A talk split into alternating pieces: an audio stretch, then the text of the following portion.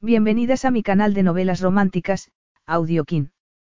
Antes de continuar, regálame un minuto de tu tiempo y comparte esta novela con familiares, amigas y conocidas. Me ayudarías a que otras personas conozcan este hermoso trabajo y cada día seguir creciendo. Estaré infinitamente agradecida por tu apoyo y deseando que una lluvia de bendiciones caigan sobre ti. Comencemos con la narración de la novela cuyo título es Atada a él. Argumento. Nueve meses para reivindicar lo que era suyo. Para Cassandra Rich trabajar de jardinera en la Toscana era la mejor manera de escapar de su pasado. Hasta que el dueño de la finca honró a la casa con su presencia y a Cassandra con su atención. Marco Di Fibizzano no podía apartar la mirada de la deliciosa Cass. Y, cuando la invitó a ser su pareja en una gala benéfica, descubrió quién era aquella rubia ardiente, tanto durante la cena, como después en la cama. Cass floreció entre los brazos de Marco y encontró en ellos la libertad que siempre había ansiado, hasta que descubrió que estaba embarazada y atada al multimillonario para siempre. Capítulo 1. Hundió la pala en la tierra húmeda de la Toscana y sonrió al pensar que tenía mucha suerte por haber encontrado aquel trabajo en Italia. A Cass le encantaba estar al aire libre y el trabajo físico. Y no había mejor lugar que aquel, acompañada por el canto de los pájaros y el borboteo del agua cristalina de un riachuelo cercano. La habían contratado para la temporada de siembra de una gran finca. Los trabajadores tenían el miércoles libre para partir la semana, así que Cass tenía todo aquel terreno para ella sola y no le costaba ningún esfuerzo imaginarse que era la dueña de la maravillosa finca a pesar de ir ataviada con unas botas llenas de barro, una camiseta corta sin sujetador debajo y una gorra tan descolorida y raída como los pantalones cortos. La finca estaba alejada de todo, y estar en soledad era estupendo, sobre todo, después de haber trabajado en un supermercado. Además, Cass prefería estar sola a tener que encontrarse al verdadero dueño de la finca. Marco Di Fibizzano, que era un empresario industrial italiano, no había ido por allí desde que ella había llegado, pero, según la prensa, era frío y despiadado. No te preocupes por él, se dijo Cass mientras volvía a clavar la pala en la tierra. Era muy poco probable que un hombre tan ocupado como Marco di Fibizzano se molestase en ir desde Roma al campo en mitad de la semana. Cuando les había preguntado a María y a Giuseppe, el ama de llaves y el encargado de mantenimiento, si había alguna posibilidad de conocer a su jefe, estos se habían mirado y se habían encogido de hombros. Tanto mejor, pensó mientras preparaba la tierra para plantar las semillas. El trabajo duro no la asustaba, pero tener que hacer reverencias era otra cosa. Siempre había sido rebelde, aunque una rebelde silenciosa, ya que todo estaba en su mente. Su profesora lo había llamado tonta insolencia cuando, con siete años, Cass se había negado a llorar a pesar de que la directora del colegio se había empeñado en avergonzarla delante de todos sus compañeros el día en que habían detenido a sus padres por un delito relacionado con sustancias ilegales. A pesar de que era muy joven, había decidido que jamás se dejaría intimidar. Todavía no entendía por qué la directora había aceptado el dinero de sus padres y estos no le parecían bien. Cass tampoco soportaba el esnovismo. Su difunto padre, mejor conocido como la infame estrella del rock Jackson Rick, había podido permitirse pagar aquel colegio, pero ni él ni su bella esposa ni su reservada hija habían gustado al centro. Olvídate del pasado y disfruta del sol de la Toscana. Era fácil hacerlo, los rayos de sol le calentaban la piel y el olor a orégano silvestre la embriagaba. Hacía más calor del habitual para ser primavera y aquel trabajo era mucho mejor que el anterior, en un supermercado local. Cerró los ojos, sonrió y barajó sus opciones, un uniforme de nylon que la asfixiaba o la cómoda ropa que llevaba en esos momentos. No había comparación.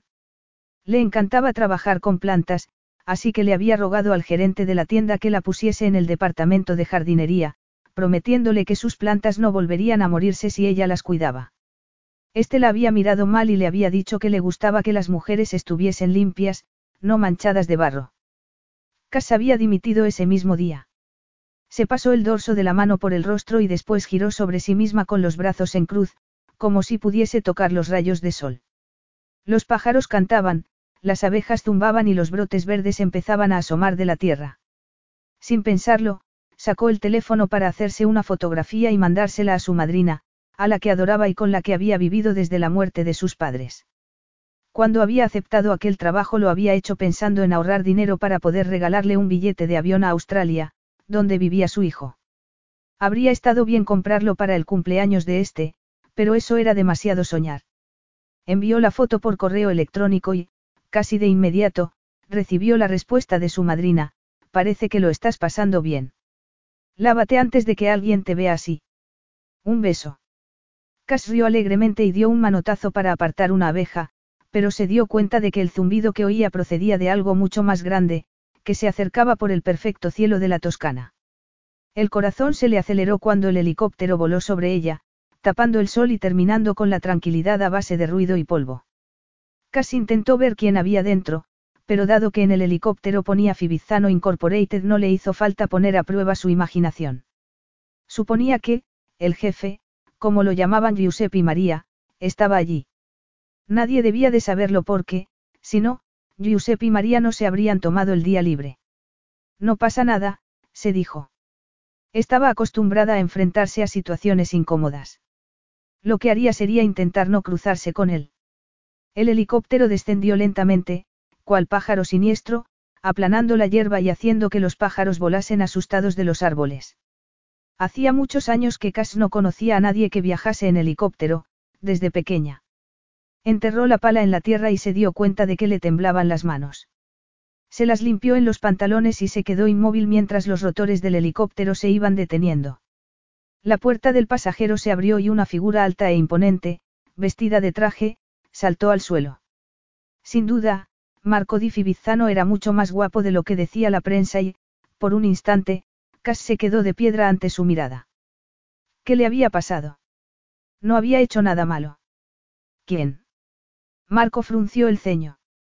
Y entonces recordó que su secretaria le había contado que habían contratado a trabajadores temporales para el verano. No obstante, en esos momentos no estaba de humor para aquello. Le extrañaba que María y Giuseppe no hubiesen comunicado sus normas básicas, entre las que estaban que nadie se acercase a él cuando estuviese en su finca de la Toscana. Juró entre dientes y recordó que el miércoles era el día libre de María y Giuseppe. Se había marchado de la ciudad de manera tan apresurada que no había pensado en aquello. En cualquier caso, iba a tener que tratar con un chico joven, desaliñado. Lo normal habría sido encontrarse con un señor mayor, con más experiencia, y no con un muchacho imberbe. Se acercó más a él y se quedó de piedra al verla mejor. Era una chica y estaba bastante sucia, sin maquillar, con la ropa raída y el pelo oculto bajo una vieja gorra de béisbol. Tenía piernas de potranca, el cuerpo cual fruta madura, los pezones marcados en la fina camiseta de algodón, el rostro sonrojado, atractivo. El cuerpo de Marco reaccionó de manera violenta, con aprobación. Debajo del barro, el sudor y las mejillas rojizas había una joven muy atractiva. Llevaba la gorra calada para protegerse los ojos del sol, como si su aspecto no le importase nada, y eso ya era una novedad. Iba vestida con una camiseta vieja y manchada de barro que se ceñía a sus perfectos pechos y unos pantalones cortos que dejaban al descubierto sus largas piernas. Se acercó a ella, que no se mostró intimidada, ni mucho menos. Marco tuvo la sensación de que a aquella chica no le daba miedo nada. ¿Quién eres? inquirió. Al contrario que él, que estaba de mal humor, la joven parecía incluso divertida. Cassandra Rich. Su nueva jardinera. El apellido le sonaba, pero no sabía de qué. Se le daba bien evaluar al personal, y en eso se basaba el éxito de su negocio. Marco clavó la vista en su mirada azul, sincera, y pensó que era natural, alegre e inteligente. Estaba tan poco acostumbrado a encontrarse con personas con fuerza interior que casi le dieron ganas de sonreír, cosa que hacía con muy poca frecuencia. Voy a trabajar aquí este verano, continuó ella, mirando a su alrededor. Bien, pensó él, diciéndose que así tendría tiempo de conocerla. Era deseo lo que sentía por ella. Posiblemente. No se parecía en nada a las mujeres sofisticadas con las que solía socializar, así que merecía que le prestase algo de atención. ¿Y dónde está el resto del equipo? Preguntó, frunciendo el ceño. Se ha tomado el día libre, le explicó ella, encogiéndose de hombros y apartándose un mechón de pelo rubio de los ojos azules. Por eso estoy yo aquí, para llenar el hueco. Marco se preguntó cómo sería el resto de la melena, escondida bajo la fea gorra. Se imaginó quitándosela y dejando que el pelo cayese sobre su espalda, y agarrándoselo después para besarla en la garganta. Y puedes ocuparte de toda la finca tú sola. Le preguntó en tono escéptico, forzándose a comportarse de manera profesional. Bueno, en cualquier caso, voy a hacerlo, respondió Cass. Al menos, hasta que los otros vuelvan. Sí. Marco no supo si considerar aquella respuesta como imprudente o demasiado directa. La chica lo miraba con curiosidad, como si estuviese estudiando un cuadro en una galería de arte. Eran dos polos opuestos y por eso sentían curiosidad el uno por el otro, un multimillonario duro y resuelto, y una misteriosa chica que le daba un significado nuevo al término informal. No soy tan inútil como parezco, le aseguró ella. Y le prometo que no lo defraudaré. A Marco le gustó oír aquello. Si fueses una inútil no estarías trabajando aquí. Se dio la media vuelta y pensó que, aunque estaba agotado, de repente se sentía revitalizado. Llevaba 24 horas sin dormir, después de haber estado negociando un acuerdo que no solo beneficiaría a su grupo de empresas, sino a todo el país. Ya se había corrido la voz por la ciudad, lo que había atraído a muchas mujeres interesadas, otro motivo por el que había huido de Roma. Podía haber llamado a cualquiera de ellas para que lo acompañase a la Toscana. Eran decorativas y eficientes, y sabían a lo que iban, pero ninguna le había gustado. No sabía qué quería, pero no era aquello. Si puedo hacer algo por usted, le dijo la chica a sus espaldas. Él se quedó inmóvil y se preguntó si se referiría a prepararle una taza de café o a algo más. No, gracias. No quería compañía, se recordó. Al menos, por el momento. El éxito en los negocios le daba fuerzas. Y lo excitaba. Había pasado demasiado tiempo en la ciudad. Era un hombre que necesitaba el ejercicio físico y que se sentía limitado cuando vestía de traje hecho a medida, se veía obligado a pasar casi todo el tiempo en despachos con aire acondicionado cuando lo que deseaba era estar al aire libre, en la Toscana. Escondida entre majestuosas montañas, su casa de campo era un refugio que no compartía con nadie, mucho menos con una empleada. Seguro. Insistió Cass. Tenía idea de lo provocadora que era. Se giró a mirarla y vio que había abierto los brazos, lo que hacía que se le marcasen todavía más los pechos contra la camiseta. Nada. Gracias, repitió Marco, molesto. Te dejo trabajar. Necesitaba aliviarse con una mujer, pero aquella era demasiado joven e inexperta para él. Apretó la mandíbula con impaciencia al ver que lo seguía, y le hizo un gesto para que retrocediese. Solo quería hablar con personas de verdad, como María y Giuseppe, y le molestaba aquella intromisión. Aquella chica era una extraña, una intrusa y, aunque fuese atractiva, era esa sonrisa tan inocente como parecía. Si había algo que Marco conocía bien era el funcionamiento de la mente de una mujer y las necesidades de su cuerpo, pero aquella era tan diferente a las demás que le frustraba no saber cómo calificarla. Cass se estremeció involuntariamente. No sabía lo que le pasaba. Había decidido que lo mejor sería mantener las distancias con Marco di Fibizzano, pero estaba haciendo todo lo contrario. Cuidado. Lo siento, dijo Cass, retrocediendo al darse cuenta de que Marco se había detenido y ella había estado a punto de chocar con él. No tienes nada mejor que hacer que seguirme. Le preguntó en mal tono. He terminado por hoy, le explicó Cass. Y había pensado. ¿Que necesito ayuda? Le preguntó, mirándola desde arriba. Si vas a pasar aquí todo el verano, será mejor que me cuentes algo de ti. Ella se quedó en blanco. ¿Qué podía contarle? ¿Cuánto quería contarle? Venga, ven, insistió él, echando a andar de nuevo. Empieza por decirme de dónde vienes. De Inglaterra, respondió, echando a correr para seguirlo. De una región llamada Lake District. Supongo que no. Conozco la zona. ¿Tienes familia? Solo la palabra familia ya le traía malos recuerdos. No quería hablar de aquello, ni pensar en el momento en el que había descubierto a sus padres flotando en la piscina, ahogados después de una pelea avivada por las sustancias prohibidas. Había preferido quedarse con la versión censurada de la historia. Vivo con mi madrina, le contó. No tienes padres. Ambos han muerto. Lo siento. Hace mucho tiempo. Casi 18 años, se dijo Cass sorprendida. Era tan joven, que casi no había llorado su pérdida. En realidad, no los había conocido bien. Había tenido una niñera tras otra mientras sus padres estaban de gira con el grupo de su padre. Y ella no había sentido nada hasta que su madrina había llegado y le había dado un abrazo. Se había llevado a casa la modesta casa en la que vivía en Lake District, donde la única adicción era el paisaje y el bonito jardín de su madrina. Cass había vivido allí desde entonces, segura del amor y la seguridad que allí recibía, y contenta de tener una vida ordenada. En esos momentos pensó que tal vez una parte de ella se hubiese escondido en aquella seguridad. Y que por eso le había chocado tanto encontrarse con una personalidad tan absorbente como la de Marco de Fibizzano. Después de una niñez tan turbulenta, había agradecido el amor y la protección de su madrina, pero poco a poco se había ido dando cuenta de que le faltaba algo en la vida. Retos. Ese era el motivo por el que estaba allí, en la Toscana, fuera de su zona de confort, en esos momentos más que nunca. Tienes suerte de tener una madrina con la que vivir, comentó Marco Di Fibizzano mientras seguía andando delante de ella. Sí. Siempre había podido contar con el calor y la fuerza del amor de su madrina, y cuando había estado preparada para volar del nido, la había ayudado a conseguir aquel trabajo en la Toscana. Retrocedió cuando llegaron a la puerta principal. Entra, le dijo Fibizzano al verla dudar. Cass solo había estado en la cocina. Y nunca había entrado a la casa por la puerta principal. Su habitación estaba en un edificio anexo, al otro lado del patio.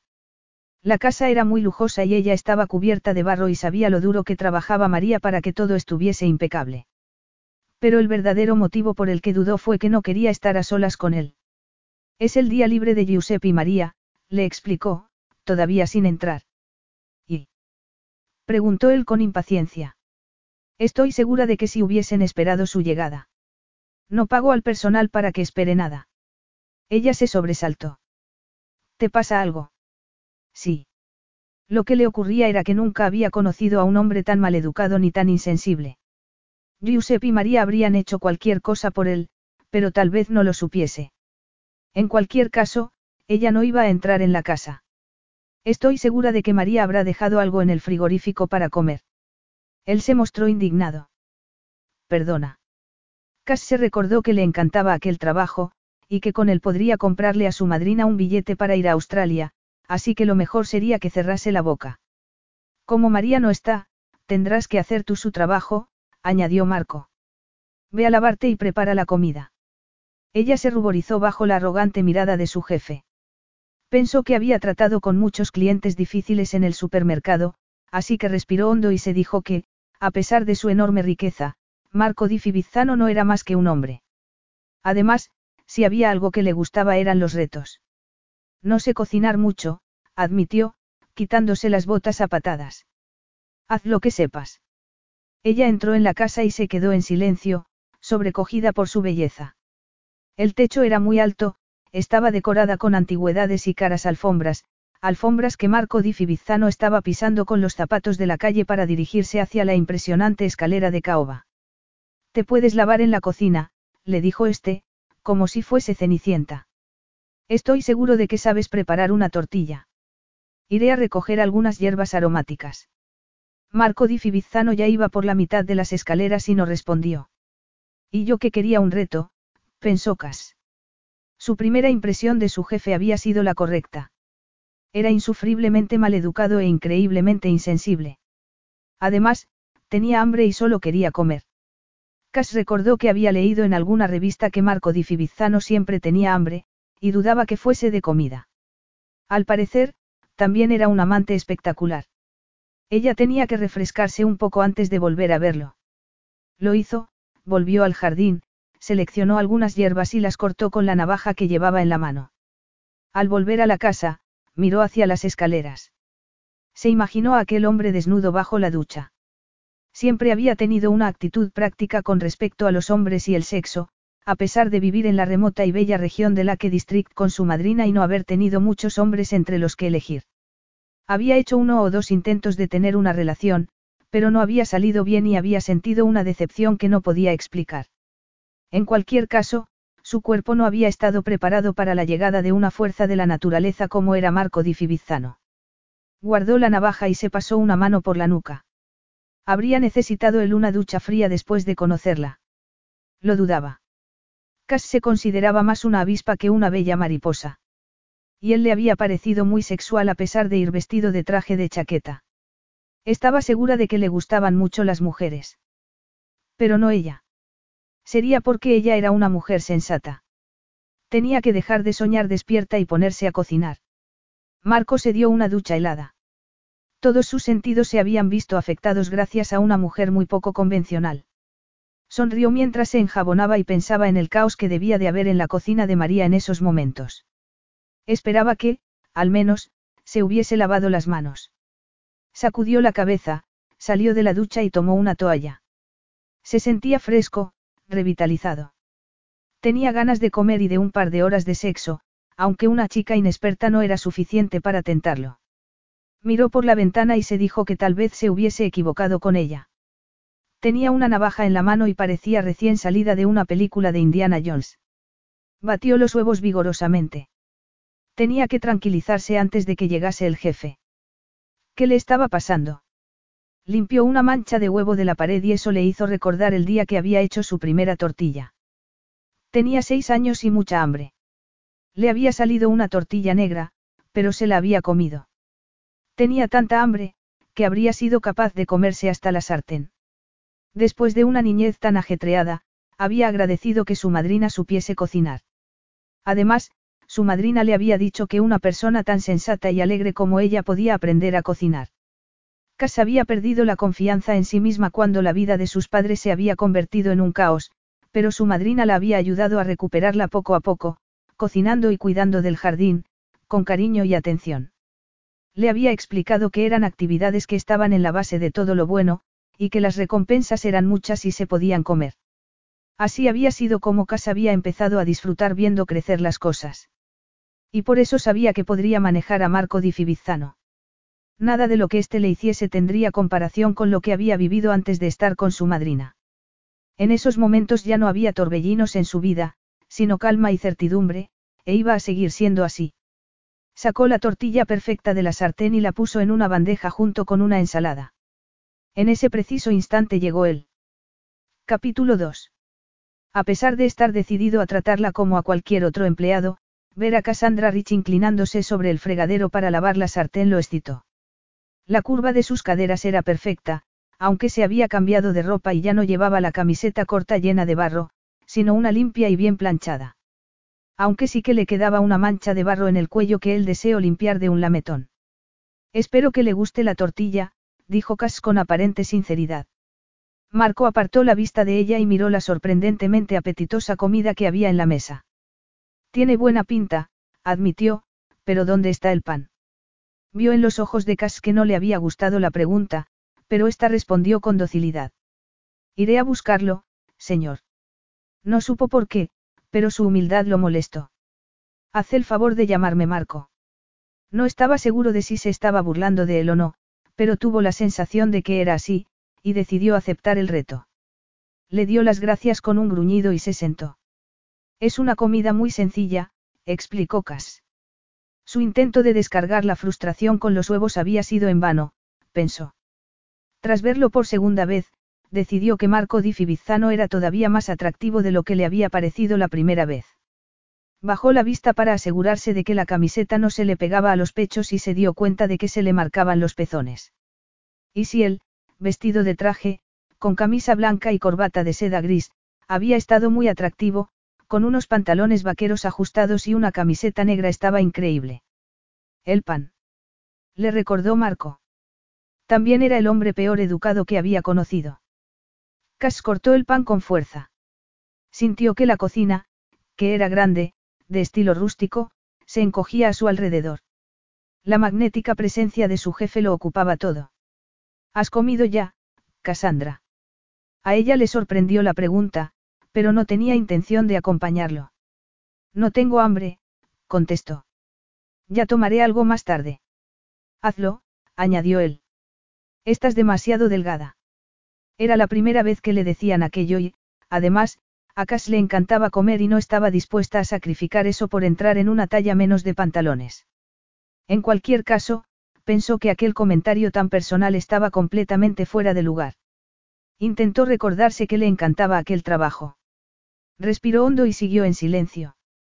Aquella chica seguía llamándole la atención y, a pesar de no estar impoluta, como esperaba que estuviesen las mujeres con las que salía en Roma, al menos no era tonta.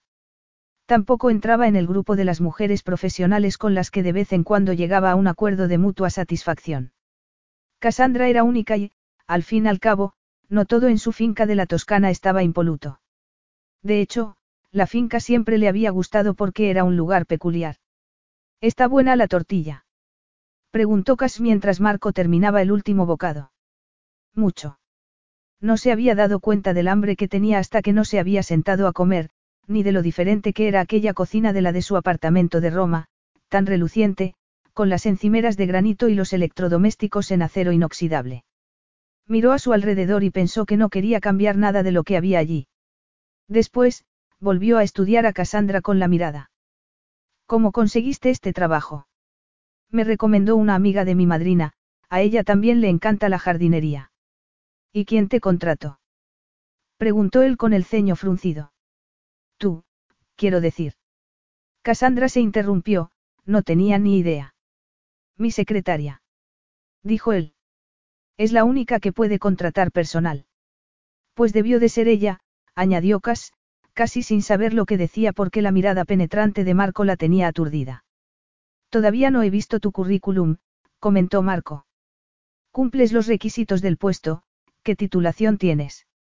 No tenía ningún título, solo su pasión por las plantas y por la tierra. Soy autodidacta, admitió. Todo lo que sabía lo había aprendido leyendo libros de jardinería y su novela favorita El jardín secreto. ¿Y tenías experiencia? Ella lo miró, le retiró el plato y entonces respondió. Antes de venir aquí trabajaba en un supermercado. ¿Qué estudiaste? Siguió preguntando él, cada vez con el ceño más fruncido. No tengo ninguna titulación oficial, aceptó, fregando el plato muy despacio para intentar así evitar nuevas preguntas. Imaginó que Marco todavía no se había dado cuenta de cuál era su apellido y de quiénes habían sido sus padres. Y se dijo que ella tampoco tenía por qué contárselo ya que, al fin y al cabo, él tampoco le había contado nada de su vida. Podía entender que se hubiese sentido molesto al encontrarse a una extraña en su finca, pero, siendo un hombre tan poderoso y rico, solo tenía que hacer una llamada de teléfono para averiguarlo todo de ella. Si es que estaba interesado en hacerlo. Tranquilízate, se advirtió a sí misma. Era muy fácil decirse aquello, pero no quiso ni imaginar lo que pensaría un hombre como Marco di Fivizzano si se enteraba de su pasado, de su niñez rodeada de sustancias prohibidas y del momento en que se había encontrado a sus padres ahogados en la piscina. Si se enteraba de aquello pensaría, como todo el mundo, que era una persona contaminada, cuando no había nada más lejos de la realidad. Lo único que lamentaba era no poder volver al pasado como adulta y ayudar a sus padres. Salió de sus pensamientos cuando él se levantó de la mesa. Tenerlo cerca la hacía sentirse vulnerable, pero Marco salió de la cocina sin mirar atrás y sin darle las gracias. Qué mal educado. Cas miró por la ventana y lo vio atravesar el jardín. Era muy guapo. Andaba con seguridad, tenía un cuerpo increíble. El verano de casa había cambiado de manera irrevocable con la llegada de Marco di Fivizzano y solo tenía clara una cosa, que sus fantasías habían cambiado y ya no estaban en el jardín secreto. Había dormido fatal. No había dormido nada, por qué intentar disfrazarlo. Fue de un lado a otro de la habitación con el ceño fruncido. Había pensado que tendría la casa para él solo, pero ella estaba al otro lado del patio. Sintió deseo solo de pensar que la ventana de la habitación de Cassandra estaba justo enfrente de la suya. Había buscado información por internet y ya lo sabía todo de ella. Ya sabía por qué le había sonado su apellido. Cassandra era la única hija de Jackson Rich, una leyenda del rock, y su esposa, Alexa Monroe, que no había sido más que una muñeca rota. ¿Qué hacía Cassandra trabajando de jardinera? ¿A dónde había ido a parar todo el dinero? Jackson Rich había tenido mucho éxito. Era posible que se lo hubiese gastado todo. Cassandra tenía aspecto de no tener nada. Sus padres debían de habérselo gastado todo en sustancias prohibidas. No sintió pena. Él había tenido que luchar mucho para llegar a donde estaba y sabía que no podía confiar en nadie. No obstante, decidió darle a Cassandra el beneficio de la duda. No tenía por qué haber heredado los defectos de sus padres. No obstante, si se trataba de una cazafortunas, se iba a llevar una gran decepción. En su casa de Roma no había sitio para una amante embadurnada de barro. En Roma, las mujeres sabían cómo vestirse, cómo hablar y cómo comportarse, tanto dentro como fuera de la cama. Dudaba que Cassandra estuviese interesada en adquirir aquellas competencias, salvo tal vez la última. Era el momento de recordarse que él siempre evitaba las complicaciones. Su niñez le había enseñado que no podía confiar en las mujeres, y no tenía ningún motivo para cambiar de opinión. Tal vez Cassandra Rich fuese peculiar y atractiva, pero no era nada más. Se había quedado dormida. Se incorporó de un salto y miró a su alrededor, aturdida, sin saber dónde estaba. Su sencilla habitación seguía siendo la misma, la casa era la misma, el olor a flores que entraba por la ventana era el mismo, incluso el canto de los pájaros era el mismo, pero todo había cambiado. Por Marco. Olvídate del jefe. Tenía que haberse levantado un rato antes y, a esas horas, estar fuera, trabajando en el jardín. Olvidarse de él. Por supuesto que iba a olvidarse de él. Entonces apartó las sábanas, saltó de la cama y corrió a la ventana, a buscarlo. Era la primera vez que le ocurría algo así. Era la primera vez que un hombre alto y moreno, con un cuerpo de pecado, entraba en su vida en helicóptero y le pedía que le hiciese la comida. Porque eso era lo que había ocurrido. ¿Cómo iba a lidiar con él? ¿Sabría alguien cómo lidiar con Marco di Fibizzano? Abrió las contraventanas y lo vio atravesar el patio. Cada vez que lo veía estaba más guapo y le parecía más peligroso. Sobre todo, sin el traje. Los hombres con los que Cass fantaseaba siempre eran tipos duros y toscos, pero en comparación con Marco todos eran patéticos. Cass habría tenido que ser de piedra para no preguntarse cómo sería tenerlo en la cama. Pero no tenía tiempo para aquello. Mejor, pensó, retrocediendo al ver que Marco miraba hacia allí. Se habría dado cuenta de que lo estaba observando. Cass tendría que ser más discreta si no quería quedarse sin trabajo. Después de la ducha y envuelta en una toalla, consideró que debía ponerse. Solo se había llevado un vestido de tirantes, por si acaso, dos pares de pantalones cortos y media docena de camisetas. Y también dos pares de vaqueros y un forro polar por si hacía fresco por las noches. ¿Por qué se estaba preguntando qué ponerse? Cualquier otro día habría tomado lo primero que hubiese tenido cerca, unos pantalones cortos y una camiseta limpia. Iba a trabajar la tierra, no hacer una audición para convertirse en la siguiente amante de Marco di Fibizzano. ¿Qué ropa interior debía llevar? Toda era muy normal. Evidentemente, algo cómodo, con lo que pudiese trabajar todo el día. Escogió las braguitas más grandes y un sujetador deportivo que le sujetaba bien los grandes pechos. María y Giuseppe estaban de vuelta, así que, durante el desayuno, les hizo algunas preguntas con toda naturalidad. Ellos tampoco sabían cuáles eran los planes del jefe para los siguientes días. Giuseppe mencionó una visita a los viñedos para escoger unas vides, pero aquello fue lo único que Cass pudo averiguar antes de ponerse a trabajar. Pasaron varios días, y varios días más, y casi no vio al jefe. No dejaba de decirse que era estupendo, así no había presión, pero luego se pasaba el día buscándolo. No podía evitarlo. La atracción que sentía por Marco di Fibizzano era algo único. No tenían nada en común, pero soñar era gratis, se consoló mientras recogía sus herramientas para ponerse a trabajar. Salió y vio a Marco, y se le aceleró el corazón. Iba vestido de manera elegante y había sacado el Lamborghini. Tendría una cita. ¿Qué más le daba a ella? Se fijó en que los chinos y la camisa azul hielo resaltaban su moreno pirata. Y lo había combinado con una chaqueta de lino marrón grisáceo. Si pudiese verle la cara. Pero no. Llevaba gafas de sol y Cass no podía ver su expresión. Mejor. No quería que Marco pensase que estaba interesada en él. Así que siguió cavando la zanja que había empezado a hacer para proteger las semillas en caso de que lloviese. ¿Por qué iba a llover? Cass se incorporó y olfateó el aire como si de un perro de caza se tratase. María también le había dicho que, a pesar de que la casa y la finca parecían eternas e indestructibles, eran muy vulnerables frente a los elementos de la naturaleza. El cauce del río había cambiado a lo largo de los siglos y en esos momentos representaba un peligro. María también le había explicado que, en 2014, una tormenta había llegado a arrancar árboles. El día estaba extrañamente tranquilo, demasiado tranquilo. Hasta los pájaros habían dejado de cantar. Se dio cuenta de que Marco también miraba el cielo, que estaba teñido de amarillo y salpicado de feas nubes. Se preguntó si llevaría un paraguas y, sonriendo, se dijo que los hombres como Marco di Fibizzano nunca se mojaban porque incluso las nubes se apartaban de su camino.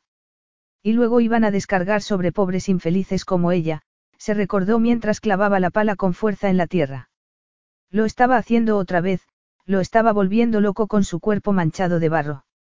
Ninguna otra mujer lo había atraído tanto. De hecho, dudaba que ninguna otra hubiese empuñado una pala. Y, sin duda, ninguna utilizaba su cuerpo con semejante despreocupación. Cassandra era una mujer muy física, y compleja. No podía ser de otro modo, teniendo en cuenta su pasado. Marco había leído todos los artículos de prensa que había encontrado acerca de la terrible tragedia. Sabía que nadie la había cuidado hasta que su madrina la había adoptado. Y los medios también se habían preguntado, lo mismo que él, cómo había podido afectarle la desordenada vida de sus padres. Se dijo que debía ser cauto con la joven jardinera. Pero, ¿desde cuándo era un hombre cauto? Puso el Lamborghini en marcha y miró hacia donde estaba Cassandra, pala en mano. La camiseta que llevaba puesta debía de haber encogido al lavarla y dejaba al descubierto su vientre plano, bronceado. Marco se imaginó besando aquella piel suave y bajando todavía más, o subiendo. Cualquiera de las dos cosas sería un placer. Se alejó de allí e intentó dejar de pensar en Cassandra. Y pensó en otras mujeres que querrían compartir su cama de la Toscana. Todas querían lo mismo, dinero y sexo. Conocía a un par de ellas que podrían ser incluso excelentes esposas, pero dudaba que fuesen capaces de cavar una zanja, y mucho menos de convertir un trabajo de jardinería en una obra de arte pornográfica. Las piernas desnudas de Cassandra brillaban por el esfuerzo como lo harían después del sexo, y Marco se excitó al verla clavar la pala en el suelo. Estaba dándolo todo, como también haría en la cama. ¿Por qué la miraba Marco fijamente? se preguntó Cas mientras lo veía alejarse en una nube de polvo y gravilla. ¿Y por qué lo miraba ella también? Seguro que Marco solo había querido comprobar que estaba haciendo su trabajo, razonó. Y ella no volvería a mirarlo jamás. Eso dijiste la última vez, pero en esa ocasión iba a cumplirlo. Seguro. Bastaba con que Marco la mirase para sentir deseo. La culpa era de su imaginación. Había muchas mujeres que deseaban al hombre inadecuado y ella era completamente consciente de que Marco di Fibizzano no estaba a su alcance. Capítulo 3. Misterio resuelto. Marco había ido a comer con el alcalde. Cass no supo si debía sentirse tan aliviada cuando María se lo contó. Había sentido celos. Estaba loca. Se apartó un mechón de pelo de los ojos y se ofreció a terminar de recoger para que María y Giuseppe pudiesen ir directos a la fiesta del pueblo. Que no os pille la lluvia, comentó mirando al cielo, que se estaba oscureciendo. Se despidió de ellos y pensó contenta que tendría toda la tarde para trabajar sola en el jardín, pero un rayo surcó el cielo y se dijo que era mejor no quedarse fuera. Lo que sí podía era hacer cosas en la cocina. Había oscurecido muy deprisa y el ambiente estaba pesado. Las primeras gotas le salpicaron el rostro y recogió las herramientas para protegerlas del agua.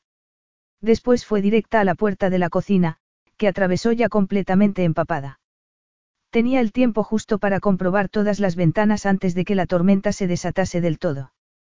Corrió al piso de arriba y el ensordecedor ruido de la tormenta hizo que se tapase los oídos. Encendió las luces y se sintió mejor, pero iba a volver a bajar al primer piso cuando la casa se quedó sin electricidad. Miró su teléfono. No había red. Bajó las escaleras con cuidado y gritó al pisar un charco de agua fría, pero intentó tranquilizarse diciendo que la casa había aguantado varios siglos y que Marco la había reformado también, así que, aunque el río cambiase de cauce, no conseguiría llevársela con él. Estaba a salvo. De repente se hizo de noche a media tarde y todo el mundo supo que iba a caer una buena tormenta. Marco se disculpó y salió de la recepción antes de tiempo. Llamó a María y Giuseppe para advertirles de que se quedaran en el pueblo, y estos le contaron que la signorina Rich no los había acompañado. Seguía en la casa. Tal vez en peligro. Cassandra Rich los sacaba de quicio. Cualquier otra mujer habría corrido a ver los puestos del mercado, pero Cassandra no. No, había tenido que quedarse sola en la casa justo cuando iba a caer la tormenta del siglo. Si el río salía de su cauce, las autoridades cerrarían el puerto y él no podría llegar a casa. Había varios sacos de arena junto a la puerta de la cocina, y un generador de emergencia por si se iba la luz. ¿Qué era lo más probable? Cuando salió a la calle ya estaba lloviendo. Se subió al coche y pensó que no tenía ni un minuto que perder. Fue el último coche en cruzar el puente. Solo tenía una cosa en mente, que Cassandra estaba sola en la oscuridad y que, le gustase o no, era una de sus empleados y tenía que protegerla. Se la imaginó aliviada cuando lo viese llegar a rescatarla. Nunca le había alegrado tanto ver la casa. Le gustó menos descubrir que el agua llegaba ya al primer escalón. Aparcó y fue hasta la puerta principal, metió la llave en la cerradura, pero no consiguió abrirla. Empujó con el hombro, pero tampoco se abrió. La casa estaba a oscuras. Miró a su alrededor y se preguntó dónde estaría. La llamó. Cassandra. Miró por una de las ventanas, pero solo vio oscuridad, así que rodeó la casa y se detuvo en seco al ver la puerta trasera abierta. ¿Te vas a quedar ahí parado o me vas a ayudar? Entonces la vio en la otra punta de la cocina, completamente empapada, arrastrando un saco de arena por el suelo. Las velas se han vuelto a apagar, añadió a gritos. Puedes cerrar la puerta y encenderlas. Deja eso. exclamó él, quitándose la chaqueta y acercándose a su lado. Enciende tú las velas, yo me ocuparé del saco. Ella lo apartó de un empujón y el breve contacto le causó un escalofrío. Si me quieres ayudar, toma otro saco, le gritó. Supongo que el río se ha salido de su cauce. Es evidente, respondió Marco en tono seco, quitándole el saco de las manos y poniéndolo encima de los demás. Aquel era el motivo por el que no había podido entrar por la puerta principal. Y Cassandra ya había empezado a enrollar sus alfombras persas. Ayúdame, le pidió esta con impaciencia.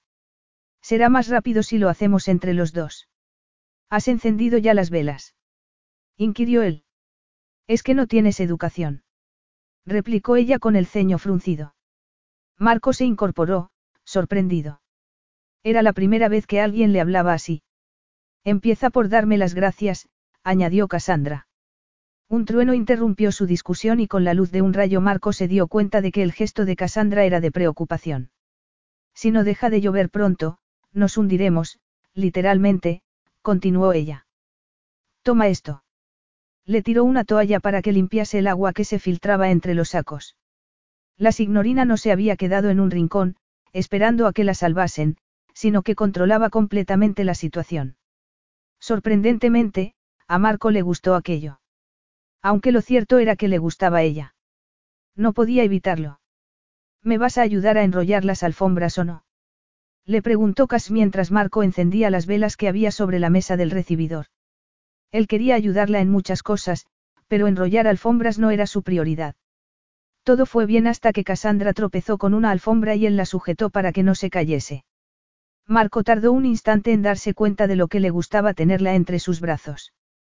Notó cómo ella contenía la respiración, casi como si pensase que iba a besarla. Se resistiría. O se rendiría a la pasión. Le daba igual. Tal vez quisiera besarla, quizá estuviese desesperado por hacerlo, pero nunca sería tan autocomplaciente. Ten cuidado, no vuelvas a tropezar. Continuamos. Le preguntó ella. Obligados a trabajar juntos, a le sorprendió lo bien que se entendían. Para su sorpresa, formaban un equipo magnífico. Y era un placer ver a Marco esgrimiendo su gran fuerza física. Yo apartaré esas cosas del medio para que puedas llevar esa alfombra al comedor, le dijo, conteniendo la respiración al verlo echarse la alfombra al hombro como si no pesase nada. Sus manos se rozaron. Sus cuerpos se tocaron. Sus respiraciones se mezclaron. Estaban peligrosamente cerca. Buen trabajo, añadió, retrocediendo. Y dándose cuenta de que le había hablado como si sus papeles en la vida fuesen los opuestos. Se alejó de él. ¿A dónde vas? preguntó Marco. A la cama. Ya hemos hecho todo lo que podíamos hacer esta noche. Primero me voy a dar un baño, a ver si entro en calor. No hay electricidad, pero seguro que hay agua caliente en el calentador. Te prometo que no la gastaré toda. Un baño en la oscuridad. Me las arreglaré. Llevaré unas velas. Él apoyó un puño en la puerta. Estaba intentando impedir que saliese. De repente, había aumentado la tensión entre ambos. Tienes mucha prisa por marcharte. Tengo frío, respondió Cass, abrazándose y mostrándose frágil. No supo si lo había convencido, pero al menos lo vio quitar la mano de la puerta. Lo has hecho muy bien, comentó Marco, echándose a un lado. Y ahora estoy helada, le recordó ella. Si pudieses conseguir que volviese la luz. Ve a darte ese baño. Ah, y no te olvides de decirle a tu madrina que estás bien. Estoy seguro de que una tormenta así saldrá en las noticias internacionales. Avisa a todo el que pueda estar interesado. No hay nadie más, respondió ella. Y hablaré con mi madrina en cuanto vuelva a ver Red. Es evidente que la quieres mucho. Es la mujer más maravillosa del mundo. Me acogió. Cuando tus padres fallecieron, terminó Marco en su lugar, pensativo. Sí. Cass apretó los labios, reacia a revelar más.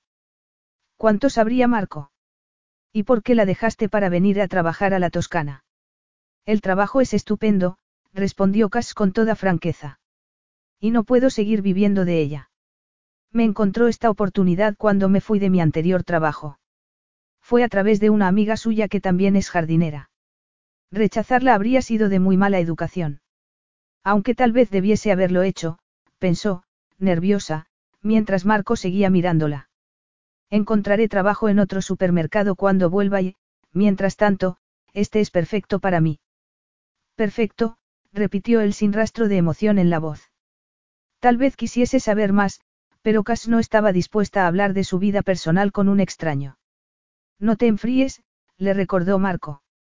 Y Cass no necesitó que se lo dijese dos veces. Se marchó corriendo, sin mirar atrás. Cuando Cassandra se marchó, él se quedó inmóvil, en silencio. Todavía sorprendido por cómo había manejado sola aquella situación, y más intrigado que nunca. Averiguaría más cosas acerca de ella. Se le daba muy mal aceptar órdenes, pero era un soplo de aire fresco. La quería en su cama. Entonces se recordó que seducirla no era buena idea. Nunca se acostaba con sus empleadas. Calmó sus ansias siendo práctico. Encendió el generador y fue a valorar los daños del jardín. Las semillas habían sobrevivido, pero había varios árboles centenarios en el suelo. Pensó en contratar a Cassandra para que hiciese unas zanjas de drenaje. Comprobó que los sacos de arena estaban cumpliendo su función y pensó que era increíble que Cassandra hubiese sido capaz de colocarlo sola. Se dio cuenta de que estaba intentando agotarse y dejar de pensar en ella, pero seguía deseándola. Cassandra Rich era la mujer más inquietante que había conocido. Tenía características de las que solía huir, era joven, demasiado ingenua, y no tenía ni idea de sus posiciones relativas en la vida. Y esto último le gustaba. Ya tenía demasiados aduladores a su alrededor. Cassandra Rich era real, concluyó, encogiéndose de hombros. Rió mientras subía corriendo las escaleras. Y se quedó de piedra en la puerta de su habitación. La ventana estaba cerrada, pero las contraventanas se habían quedado abiertas y la luz de la habitación de Cassandra estaba encendida. Jamás sabría por qué lo había hecho, salvo porque había visto fotografías en revistas y películas, además de imágenes en su propia cabeza, de cómo debía de ser la mujer, sofisticada y sexy, que debía de gustarle a un hombre como Marco. Ella no era así, pero no había nada de malo en fantasear con ello. Tal vez fuese el calor de la noche y haber tenido cerca a Marco, pero lo suficientemente lejos, lo que había hecho que Cass decidiese explorar su propia sexualidad. Bailó por la habitación mientras esperaba a que se llenase la bañera. En su imaginación, bailaba para él, que, por supuesto, babeaba. En realidad sabía que a Marco nunca iba a gustarle una jardinera, pero a Cass le dio igual. Siguió soñando. Se tomó un respiro y fue a mirar por la ventana. La luz de la habitación de Marco estaba apagada y la habitación, vacía. Afortunadamente. Por un instante, le preocupó que pudiese estar observándola en la oscuridad, pero no. Así que siguió bailando en su escenario imaginario, bajo la luna. Marco se quedó hipnotizado mientras Cassandra empezaba a desvestirse. Estaba de espaldas a él y estaba haciendo un striptease lento y bastante habilidoso. Cuando se quitó la camiseta, Marco se lamentó de no tener un mejor ángulo de visión, aunque su imaginación le proporcionó todo lujo de detalles y él gimió al pensar que se iba a pasar otra noche sin dormir. Cass tiró la camiseta al suelo y se quitó la goma que le sujetaba el pelo, que cayó en cascada sobre su espalda. Pasó las manos por él y se estremeció al sentirlo sobre los hombros, como si el roce del pelo sobre su piel desnuda la excitara. Sin dejar de moverse sensualmente, se desabrochó los pantalones vaqueros y se los bajó. Arqueó la espalda y Marco tuvo la sensación de que hacía el gesto para intentar conseguir su aprobación. La tenía. Se quedó inmóvil mientras terminaba de quitárselos. Eran muchas las mujeres que habían intentado seducirlo y muchas lo habían conseguido, pero ninguna le había hecho sentir semejante deseo. Se quedó obnubilado viendo cómo se pasaba las manos por los pechos y las detenía allí, como disfrutando de la tersura de sus pezones tanto como él. Que se los pellizcase lo enloqueció. Si aquello duraba mucho más, no lo iba a soportar. Se puso tenso al ver que sus manos bajaban hacia la curva del vientre. Aquella era otra zona que también le gustaría explorar. Cassandra bajó la mano más, pero la volvió a subir. Y Marco se dio cuenta de que había estado conteniendo la respiración. Parecía una chica inocente, pero en esos momentos su comportamiento era el de una mujer muy sensual, que sabía perfectamente cómo atormentar a un hombre. Además de ser fuerte y directa, atractiva y femenina, había resultado ser la mujer más erótica y provocadora que había conocido. Se fijó entonces en el movimiento del brazo derecho. Se estaría dando placer. Jamás le había excitado tanto observar a una mujer. Estaba agonizando. ¿Qué estaba haciendo? se preguntó Cass sorprendida, poniendo fin bruscamente a su actuación. Tenía que haber estado metida en la cama y solo podía culpar de su comportamiento a la tensión que había tenido durante la tormenta. Esta ya había pasado y aquella casa, que cada vez le gustaba más, había sobrevivido. Se había vuelto completamente loca. Ni siquiera había cerrado las ventanas. Tomó la toalla que había preparado para después del baño y se tapó con ella. Luego se giró para comprobar que no la había visto nadie. Las contraventanas de Marco estaban cerradas, gracias a Dios. Cerradas. También habían estado cerradas antes. No lo podía recordar. De lo único que se acordaba era de que su habitación había estado a oscuras. Tal vez ya habían estado cerradas entonces. Sí, seguro que sí. Capítulo 4. Por motivos obvios, Marco se sintió muy tenso a la hora del desayuno. Cassandra, por su parte, parecía completamente relajada. Gimió en voz alta. Perdona, ¿no querías huevos otra vez? Le preguntó ella. No, me parecen bien los huevos. Gracias. Marco se sentó e intentó no pensar en lo que había visto la noche anterior. Mis conocimientos de cocina son bastante básicos, añadió ella, pero María volverá hoy y mañana ya tendrás mejores comidas. Se inclinó para guardar una sartén y los pantalones vaqueros cortos se ciñeron a su trasero. Él deseó ir por detrás y apretar su cuerpo contra el de ella. Más pan. Huevos. Café. No, gracias. Cuando se giró hacia él, Marco no estaba pensando en el desayuno, sino en acostarse con ella. Se imaginó sus largas piernas alrededor de la cintura, sus gemidos de placer alentándolo a continuar mientras él la hacía llegar al orgasmo, a varios orgasmos, se corrigió. La vio llevarse una mano a la frente. ¿Ocurre algo? Le preguntó. Pastillas para el lavavajillas. Perdona. Que no quedan, explicó Cass, frunciendo el ceño. Menuda mujer fatal. Y, no obstante, cada vez la deseaba más. Marco Di Fibizzano la estaba volviendo loca. Se puso a limpiar el jardín después de la tormenta mientras ella iba al supermercado. Estaba sin camisa y con un hacha en la mano, y era como todas sus fantasías hechas realidad. Aunque lo cierto era que no sabía mucho de él, solo que era tan rico y poderoso que podía mantener su pasado completamente en secreto. No obstante, Cass sentía curiosidad. Todo el mundo tenía una historia interesante, pero Marco no permitía que nadie se le acercase lo suficiente como para llegar a ella. María salió apresuradamente de la casa, interrumpiendo sus pensamientos. Debían de haber llamado a Marco por teléfono, porque éste soltó el hacha y entró en la casa. Qué injusta es a veces la vida, pensó Cass con amargura. Aunque siempre había otra oportunidad. Pasó la tarde en el pueblo, pero volvió a casa en cuanto pudo porque todavía tenía que trabajar. Cuando llegó, encontró a Marco yendo y viniendo por la cocina, esperándola. Deja eso ahora, le dijo, al ver que empezaba a colocar la compra. ¿Qué ocurre? Le preguntó ella, frunciendo el ceño. Tenemos que hablar. Aquello la alarmó. Se preguntó si se iba a quedar sin trabajo, con lo mucho que le gustaba. Ven a mi despacho, añadió. Ella lo siguió. La habitación estaba en silencio y muy recogida. Los muebles eran caros, muy caros. No la invitó a sentarse, aunque ella tampoco se habría sentido cómoda si lo hubiese hecho. Marco fue muy directo. Necesito tu ayuda, Cassandra. ¿En qué puedo ayudarte? Preguntó ella, diciéndose que solo podría aconsejarle acerca de algo relacionado con el jardín. Me han dejado tirado. Ah, lo siento. No has sido tú, replicó Marco con impaciencia. Se acercó al escritorio, se apoyó en él y se cruzó de brazos. Luego, la miró como si ella fuese un pastel y él estuviese mirando el escaparate de una pastelería. A Cass no le gustó que la mirase así, así que decidió tomar la iniciativa. ¿Qué puedo hacer por ti? Marco se tomó su tiempo antes de responder. Mientras tanto, Cass lo estudió con la mirada. Se preguntó si nunca se afeitaba cuando estaba en la Toscana. Al parecer, allí se relajaba de verdad. Lo mismo que ella. Tembló de deseo al darse cuenta de que Marco tenía la mirada clavada en sus labios. Se puso recta y adoptó una postura más profesional. Te necesito en Roma. En Roma.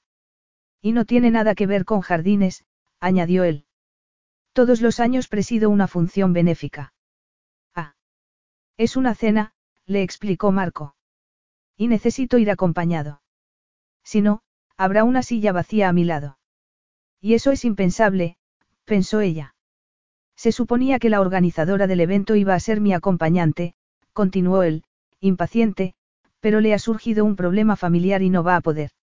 Y entonces vas a tener un asiento vacío a tu lado, dijo Cass, frunciendo el ceño como si todo aquello fuese un misterio para ella. No, porque tú lo vas a ocupar. ¿Yo? Preguntó Cass horrorizada. No tenía ninguna intención de ir a una pomposa fiesta. Llevaba toda su vida adulta evitándolo. No sé qué es lo que te sorprende tanto, respondió Marco. Solo te estoy invitando a que vengas conmigo a una fiesta. Cualquier otra mujer se habría muerto de ganas de aceptar aquella invitación, pero Cassandra no. De hecho, lo estaba mirando como si le hubiese dicho que la iba a torturar. Una fiesta benéfica en Roma. Una cena. Repitió ella, todavía con el ceño fruncido. ¿Por qué te resulta tan difícil entenderlo? Limítate a decir que sí. Yo te proporcionaré la ropa adecuada, el peluquero y la manicurista. Podrás contar con los mejores esteticistas y estilistas, lo que necesites. Ella abrió mucho los ojos y añadió. Es una broma. Hablo completamente en serio. Te acabo de invitar a que vengas conmigo al evento del año. Pues no puedo, insistió ella. No puedo.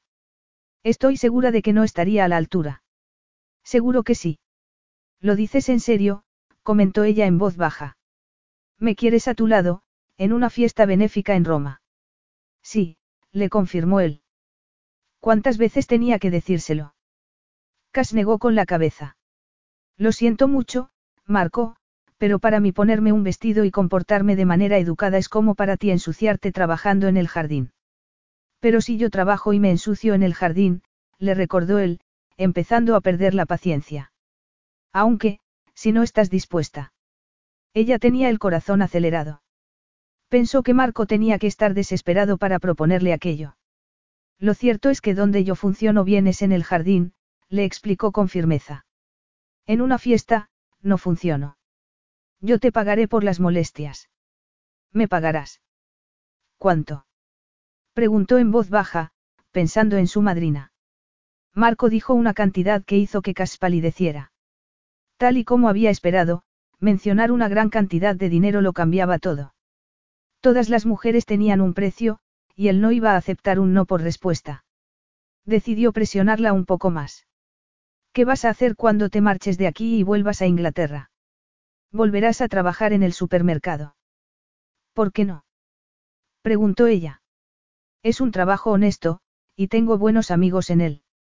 También podrías hacer buenos amigos en Roma, replicó él con frustración. Amigos con jardines maravillosos que necesitan muchos cuidados. Podrías conocer clientes en potencia en la fiesta. Cass se quedó pensativa. De verdad. Te pagaré y, además, tendrás la oportunidad de conseguir nuevos clientes. No pienso que eso tenga nada de malo. Supongo que no, admitió Cass, mordiéndose el labio inferior. Vas a venir. Imagino que podría ayudarte, pero solo he traído un vestido. Ya te he dicho que yo te proporcionaré la ropa. Te la pagaré. El vestido y el resto de gastos entrarán en la paga. Y podrás quedarte el vestido después de la fiesta. Ella se quedó pensativa y frunció el ceño. Tendrás todo lo que necesites, le prometió Marco. Yo me encargaré de ello. ¿En serio? Cassandra, yo nunca digo cosas que no pienso. Estaba seguro de que le iba a contestar que sí. Necesito tiempo para pensármelo. No, tienes que darme una respuesta ahora. ¿Sí o no? No podía fingir que no estaba nerviosa solo de pensar que iba a volver al superficial mundo de la sofisticación que tanto daño le había hecho en su niñez, pero entonces pensaba que con el dinero que Marco le había ofrecido podría comprarle a su madrina un billete para Australia. Sabía que era una oportunidad magnífica, que no se le volvería a presentar. Tuvo que recordarse todo aquello mientras entraba en uno de los hoteles más exclusivos de Roma, aunque no podía evitar tener la sensación de que Marco la había comprado. Aún así, Cass sabía que ella era solo una jardinera y que ningún vestido de diseño podría cambiar aquello. No obstante, ya era demasiado tarde para preocuparse por eso. Estaba allí, con uno de los empleados de Marco acompañándola. Se puso tensa cuando vio acercarse al gerente del hotel. A pesar de no recordar mucho de su niñez, estaba segura de haber estado en un lugar así de niña. No se acordaba de su madre, pero siempre había habido alguna mujer cerca. Su padre las había utilizado como objetos y, según la prensa, había poseído un magnetismo único que lo había hecho irresistible. Como Marco. En el caso de su padre, aquello había dado pie a una serie de infidelidades que le había roto el corazón a su madre. Ella se había prometido mantenerse lejos de aquel mundo y, sin embargo, allí estaba. Tragó saliva de manera compulsiva mientras el gerente se inclinaba hacia ella y sonreía. Cass se recordó que aquello era una buena causa, y que iba a permitirle comprar un billete de avión para su madrina. Espero que le guste la velada, signorina, le deseó el gerente. Seguro que sí, mintió Cass. El hotel era muy bonito. Estaba situado en una de las calles principales de Roma y era un lugar tan discreto como las etiquetas que marcaban la talla en un vestido de diseñador. A esas alturas del día, Cass sabía mucho de vestidos de diseñador, ya que había pasado la mañana en el taller de uno especializado en, el estilo de vestidos que le gustaba al signor di Fibizzano. Allí le habían tomado medidas para después preparar una toile con la que crearían varios diseños. El signor di Fibizzano podría tener un estilo favorito de vestidos, pero ella había dejado claro desde el principio que no se sentía cómoda con aquel juego. No quería grandes escotes ni vestidos demasiado ajustados. No le importaba lo exclusiva que fuese la tela, el corte tenía que ser el adecuado para ella. Yo la dejo aquí, comentó el hombre de Marco, inclinándose levemente ante ella. Tiene media hora para instalarse antes de que lleguen sus asistentes. Mis asistentes. Demasiado tarde. El hombre de Marco ya se había marchado. El gesto del gerente del hotel era profesional y Cass se preguntó qué pensaría de ella, vestida con aquel vestido viejo, con un estampado horrible. Signorina. Le dijo. No han reparado en gastos. Tres peluqueras la atenderán en nuestra mejor suite. Tres peluqueras. ¿Acaso tenía tres cabezas? Subieron al ascensor y cuando volvieron a salir estaban en un vestíbulo decorado de manera discreta, en tonos pasteles. No tardarán en llegar, añadió el gerente, abriendo la puerta de la habitación haciendo una floritura. La habitación era al menos dos veces la casa de su madrina. Las vistas eran increíbles, pero ella solo podía pensar en Marco. Le bastó con mirarse al espejo para saber que aquella noche iba a estar completamente fuera de lugar, y que Marco no tardaría en darse cuenta de su error. Hacía falta mucho más que un equipo de esteticistas para arreglar aquello. Necesitaba un milagro. Además, había otra cosa, ¿qué hombre se gastaría tanto dinero en una mujer sin esperar nada más a cambio? Cass no tenía intención de coquetear con su jefe, quería mantener su trabajo. Se sobresaltó al oír que llamaban a la puerta. La abrió y retrocedió para dejar pasar a todo el equipo. ¿Dónde está? Preguntó un hombre con un tupé color lavanda mirando a su alrededor. Ella se apoyó en la puerta, agobiada, imaginando todos los defectos que aquel hombre le iba a encontrar. ¿Es usted la signorina Rich? añadió él horrorizado. Me temo que sí, respondió ella sonriendo. El hombre no sonrió. Arqueó las cejas cuidadosamente depiladas y se inclinó para examinarla mejor. Será mejor que empecemos cuanto antes, dijo, apretando los labios. Tenemos mucho que hacer. ¿Qué instrucciones tiene exactamente? Le preguntó ella, mirando a su alrededor con nerviosismo mientras las esteticistas sacaban todos sus instrumentos de tortura. El hombre del tupé lavanda consultó su teléfono. Haced lo que podáis con ella, ordenó. Era evidente que Marco no esperaba mucho, pero eso le quitaba parte de la presión, así que Cass decidió resignarse a su destino. Capítulo 5. La gran revelación. Venga, cariño, intenta poner buena cara, le rogó el del tupé lavanda, que Cass ya sabía que se llamaba Kentin. El trabajo de todas estas personas depende de que tú causes una buena impresión en la fiesta. Y, créeme, esta noche se han ganado bien el sueldo. Cass se echó a reír mientras Kentin la agarraba de las manos. Sorprendentemente, este había conseguido relajarla y había resultado ser muy divertido. La había ayudado a sentirse segura de sí misma. Era una de esas ocasiones en las que se había equivocado con la primera impresión, Kentin había resultado ser algo así como una hada madrina sacada de un cuento. Estás preciosa, le dijo este. No sé por qué, pero no te creo, respondió ella haciendo una mueca. Nigel. Un espejo, por favor. La habitación se quedó en silencio mientras Cass se tambaleaba. ¿Y bien? Di algo, querida. Cass no podía hablar. Estaba demasiado emocionada. Durante años, había intentado apartarse lo máximo posible de su pasado, pero en esos momentos, al mirarse al espejo, no se vio a sí misma, sino que vio a su madre. Se habría sentido ella así también. Como un pollo antes de un banquete. Si recordaba que su madre había intentado desesperadamente mantener el interés de su padre, y para ello había tenido que competir con mujeres mucho más jóvenes. Debía de haberse sentido impotente. Cariño. Le preguntó Kentin. ¿Estás bien? Estoy bien, respondió ella, alzando la barbilla y sonriendo. No sé cómo daros las gracias. Avergonzada y sorprendida, vio que todo el mundo se ponía a aplaudir. La verdad es que no ha sido fácil, admitió Kentin suspirando, pero el resultado demuestra que somos unos genios. ¿Dónde estaba Cassandra? Ya la había esperado suficiente. Se miró el reloj y luego miró hacia la puerta. El evento se celebraba en su ático del centro de Roma e iban a asistir 100 personas cuidadosamente seleccionadas.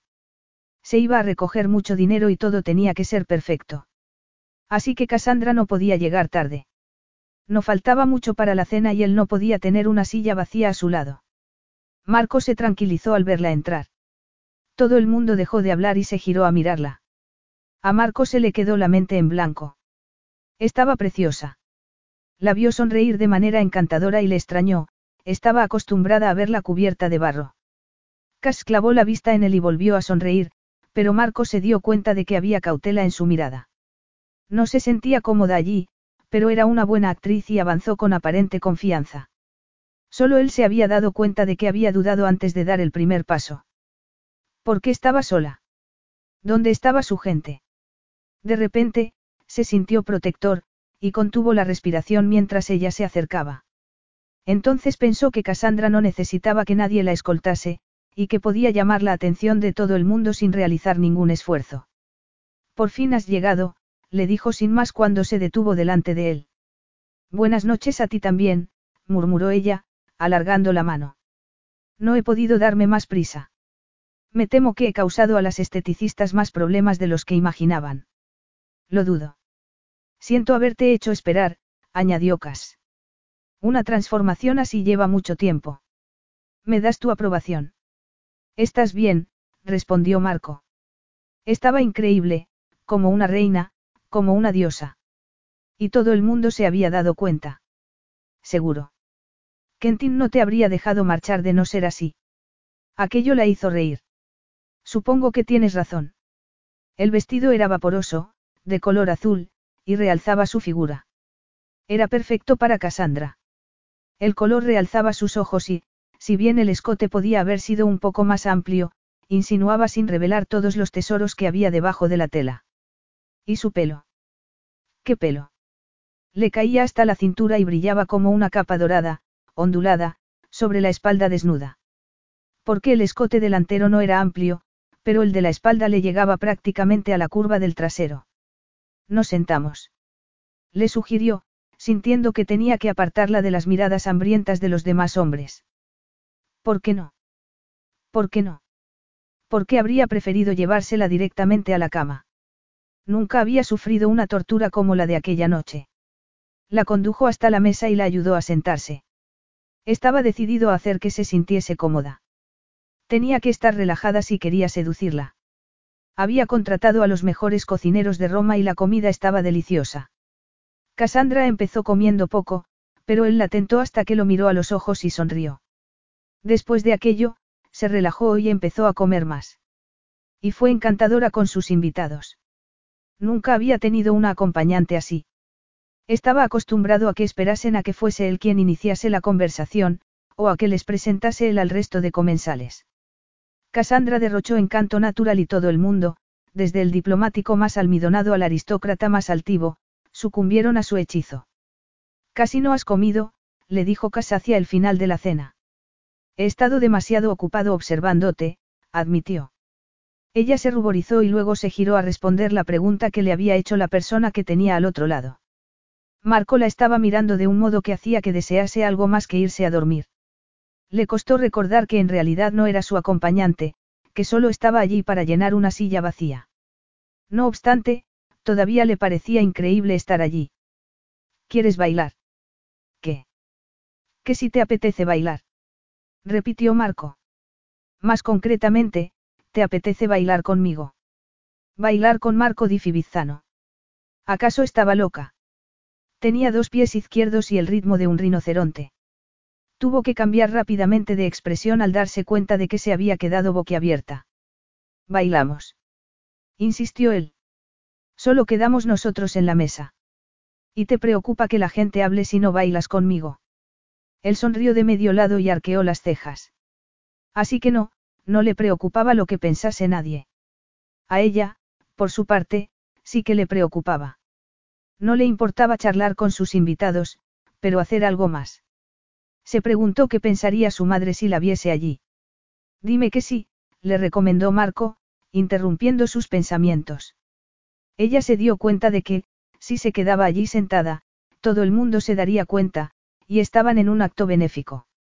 Así que se levantó y caminó como si estuviese en un sueño. Y cuando llegaron a la pista de baile y Marco la tocó, pensó que iba a desmayarse. No seas ridícula, se reprendió con firmeza. Fue una sensación increíble, pero tenía que pensar que aquello era un trabajo, nada más. Relájate, le susurró él al oído, riendo. No puedo bailar con una tabla. Y yo no puedo bailar contigo. No podía, no debía bailar con un hombre que hacía que se sintiese así. Iba a tropezarse con el vestido, o pisarlo. Yo te llevaré, murmuró él. Un segundo después su cuerpo se pegó al de ella y pronto se vio enamorada por la música, enamorada por él. Se apretó contra su fuerte cuerpo y dejó que la sedujese mientras la melodía la relajaba y le hacía pensar en los días felices que iba a pasar en la Toscana. No le costó ningún esfuerzo bailar con él. La música italiana era fascinante. Bailas bien, le dijo Marco. Deberías bailar más. Ella se estremeció de la emoción, pero ¿con quién iba a bailar? Con él, seguro que no. Jamás volvería a bailar con otro hombre porque estaba segura de que, después de aquello, se llevaría una decepción. Aquella estaba siendo una noche mágica, una ocasión mágica, y Cass decidió aprovecharla al máximo porque no volvería a repetirse. Entonces, uno de los mecenas los interrumpió. Sería muy egoísta por mi parte tenerte solo para mí, le dijo Marco a Cass. ¿Te importa si te permito bailar con el embajador? Permitírmelo. Respondió ella en voz baja. Pero el embajador la había oído y se echó a reír. Me parece que esta joven te conoce muy bien, Marco. Y tienes razón, querida. Tú decides con quién bailas. En ese caso, estaré encantada de bailar con usted, respondió Cass. Empezó a bailar con el embajador y se dio cuenta de que Marco la observaba. Tal vez no fuese sensato, pero le gustaba la sensación. La había dejado bailar con el embajador, pero a regañadientes. Echaba de menos tener a Cassandra entre sus brazos. Echaba de menos el calor de su suave cuerpo contra el de él. Se recordó que iba a pagarle por estar allí. No tenía que confundir aquello con lo que no era, aunque no hubiese nada que le impidiese disfrutar de su compañía mientras estuviesen en Roma. Toleró que el embajador, que era mayor, bailase con ella, pero cuando un hombre más joven se acercó a la pareja, Marco fue también a reclamarla. Discúlpenos, embajador, dijo. Pero la subasta va a empezar. Lo comprendo, respondió el embajador. Ya nos veremos en otra ocasión, espero. Sí, respondió Cassandra en tono encantador. Una vez sentados de nuevo a la mesa, comentó. Hay algunos objetos maravillosos para la subasta. Por supuesto, pensó Marco. Eran todos objetos únicos y muy valiosos, ya que el objetivo era recaudar la mayor cantidad posible de dinero. ¿Te gusta algo en especial? Le preguntó él, sabiendo que tendría que pujar por algo. La verdad es que sí. Dime. El cuadro del perro salchicha. Me encantaría llevárselo a mi madrina, pero no te preocupes, sé que debe de costar millones. Lo que sí es gratis es soñar. Ambos sabían que las obras del artista David Hockney valían una fortuna. En parte, deseó que Cassandra pujase por la obra y se dijo que él la pagaría, pero se preguntó qué pensaría el resto del mundo de aquello. Sin pensarlo, tomó su mano en un gesto cariñoso, nada habitual en él, pero es que Cassandra tenía algo. Capítulo 6. La subasta se había terminado y todo el mundo se había levantado de la mesa. Cass miró a su alrededor y se dio cuenta de que las personas de más edad se habían marchado y que su papel se iba a complicar porque solo quedaban personas que no querían hablar con ella. No le había ofrecido sus servicios a nadie porque se había limitado a disfrutar de la compañía. Vio a Marco al otro lado de la habitación y pensó que tal vez fuese un buen momento para pedirle que le presentase al resto de los invitados, pero en vez de ver al Marco atento y comprensivo de un rato antes, se encontró contra un muro, con el multimillonario distante, intocable y frío. Varias personas pasaron por su lado como si no estuviese presente, y Cass deseó no estar allí. Aquel era un mundo que había evitado y del que no quería formar parte, un mundo en el que las personas decían una cosa y hacían otra. Fue hasta un rincón desde el que podía observar sin ser observada, y fue así como oyó a Marco decir. La chica del vestido azul, la que estaba sentada a mi lado en la cena. No es nadie. Se quedó de piedra a pesar de saber que era verdad. No era nadie, sobre todo, en comparación con aquellas personas ricas e influyentes. Era una aficionada a la jardinería que estaba trabajando ese verano en la finca de Marco di Fibizzano. Cuando regresase a casa, volvería a dedicarse a organizar estanterías en un supermercado. Oír decir aquello a Marco le ayudó a recordar que no tenía nada que ver con aquellas personas. Pero entonces salió su parte más rebelde. Aunque Marco tuviese razón, no tenía que haber dicho aquello delante de sus invitados. ¿Cómo se habría sentido él si lo hubiese despreciado en público? Se movió entre los invitados sin atreverse a hablar con nadie, gracias a él. Entonces se encerró en el baño y miró a la extraña que había en el espejo, una mujer con pestañas falsas, con colorete en las mejillas, una actriz haciendo un papel. Exacto. Estaba haciendo un papel. Y, por lo tanto, podía hacerlo. Aunque no fuese nadie en comparación con un embajador o un príncipe, podría llevar la cabeza alta y volver a la fiesta a hacer lo que había ido a hacer allí. Y lo hizo. Imaginó que el mismo conductor que la había llevado allí la devolvería a su hotel y, mientras tanto, mientras los últimos invitados empezaban a marcharse, ella se puso a recoger. ¿Se puede saber qué estás haciendo? Cass se quedó inmóvil al oír a Marco. Se enfadó. Los modales de Marco eran insoportables. ¿Por qué la había llevado allí? Trabajaba para él y no había ningún motivo para que no se pusiese a recoger la casa. Déjalo. Insistió él. Hay personal contratado para hacer esto. ¿Y los vas a hacer trabajar toda la noche? Inquirió ella. Por supuesto que no. Lo último que había esperado era que Cass le replicase. Vendrán por la mañana, le informó con brusquedad. Y hasta entonces estaban solos, los últimos invitados se habían marchado. Y el conductor de Marco no había aparecido. ¿Por qué estás tan enfadada, Cassandra? No estaba enfadada, pero acababa de darse cuenta de que estaba en una posición muy comprometida. Piensas que puedes insultarme y que no voy a sentir nada. Insultarte. ¿Por qué dices eso? Hablas a tus trabajadores como si fuesen robots programados para obedecerte. Me prometiste que me presentarías a tus invitados, pero no me has hecho caso en toda la noche. No estoy segura de por qué estoy aquí. Has tenido la oportunidad de conocer a muchas personas, tenías que haber vendido tu trabajo tú. Tenías a todo el mundo aquí. A todo tu mundo, puntualizó Cass. Aunque se me diese bien presentarme, no querían conocerme. Tú habrías podido romper el hielo. ¿O no querías que nadie supiese que te habías traído a una jardinera a la fiesta? No seas ridícula.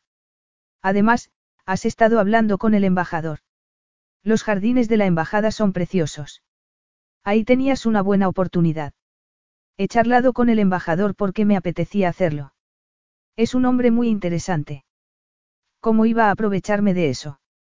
Tenía que caerle bien para convencerlo después de que me diese trabajo. ¿Por qué no? Le preguntó Marco. En eso consiste crear una red de contactos.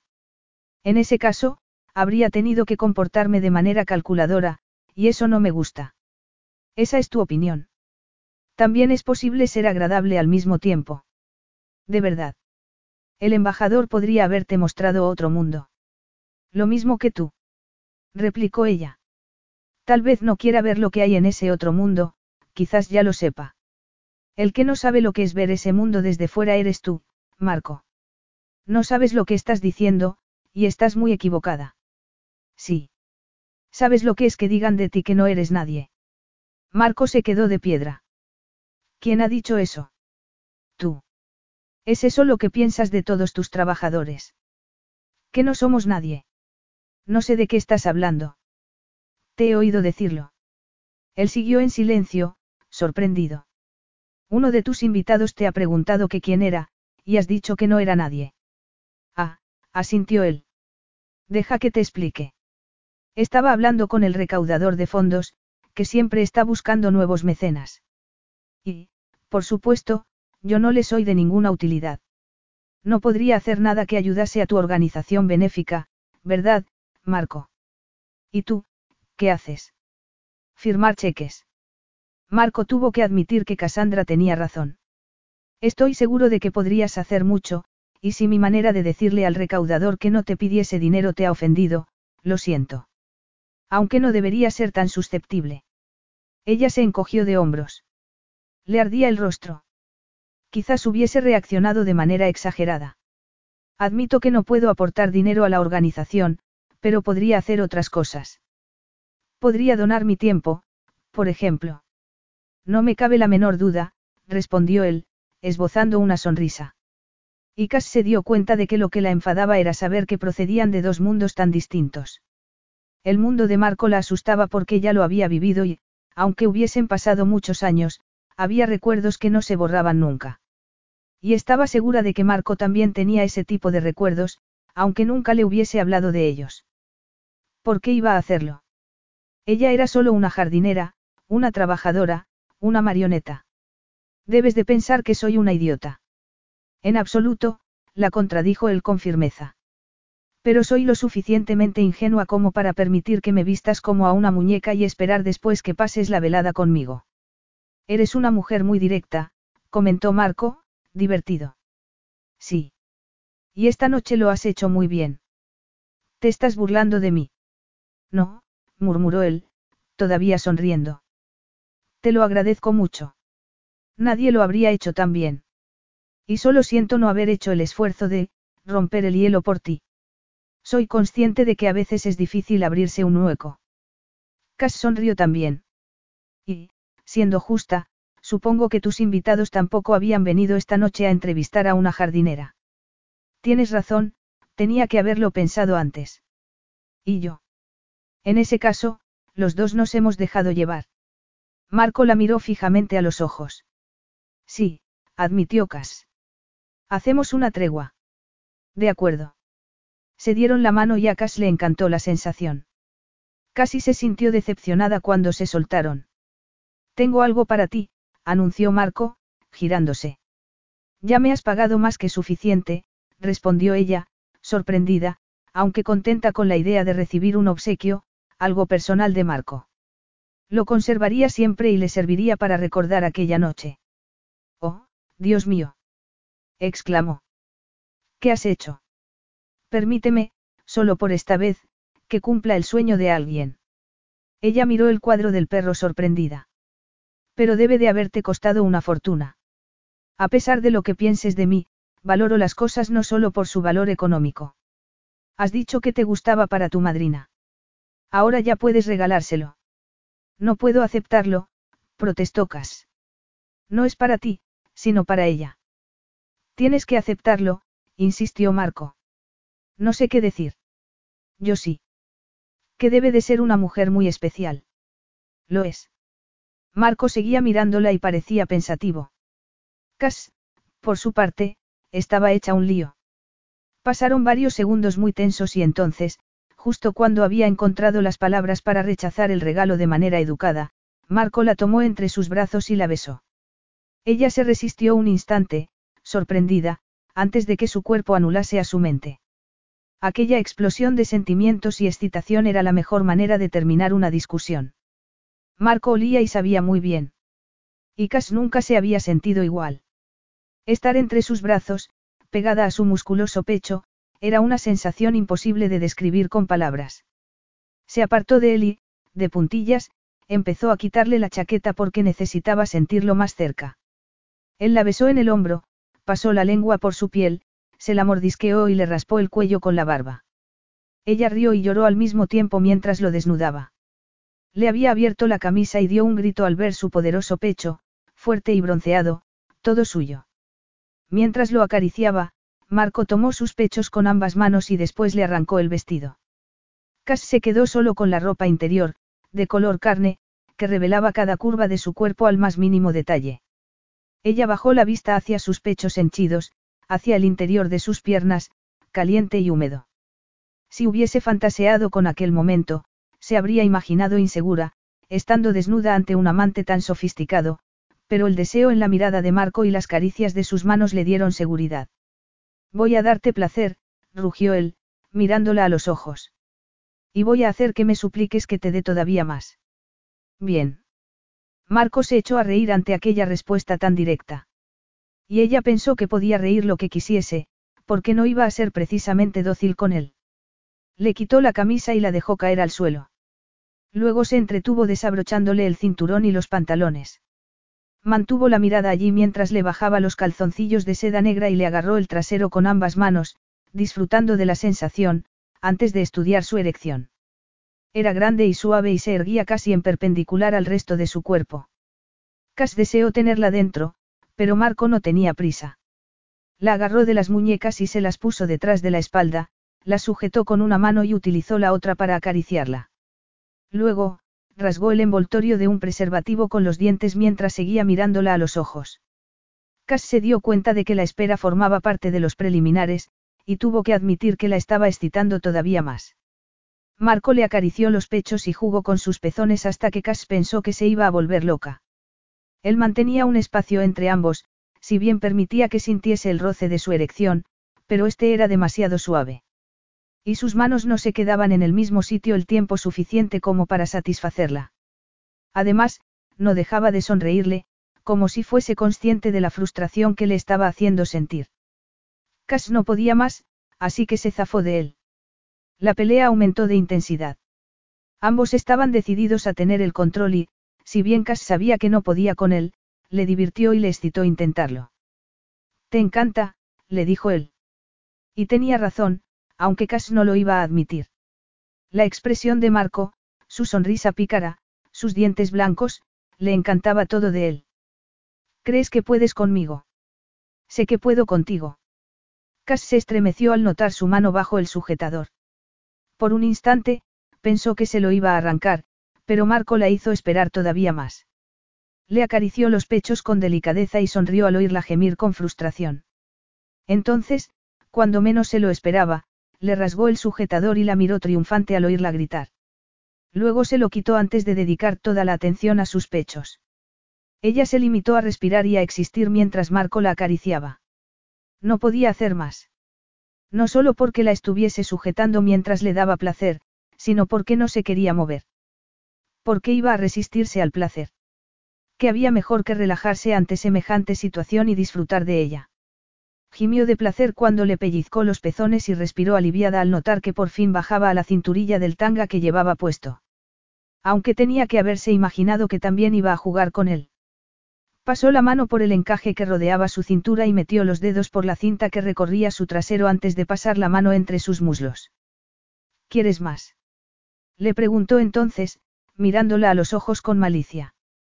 Ella balbució algo incomprensible y, como respuesta, él la acarició suavemente.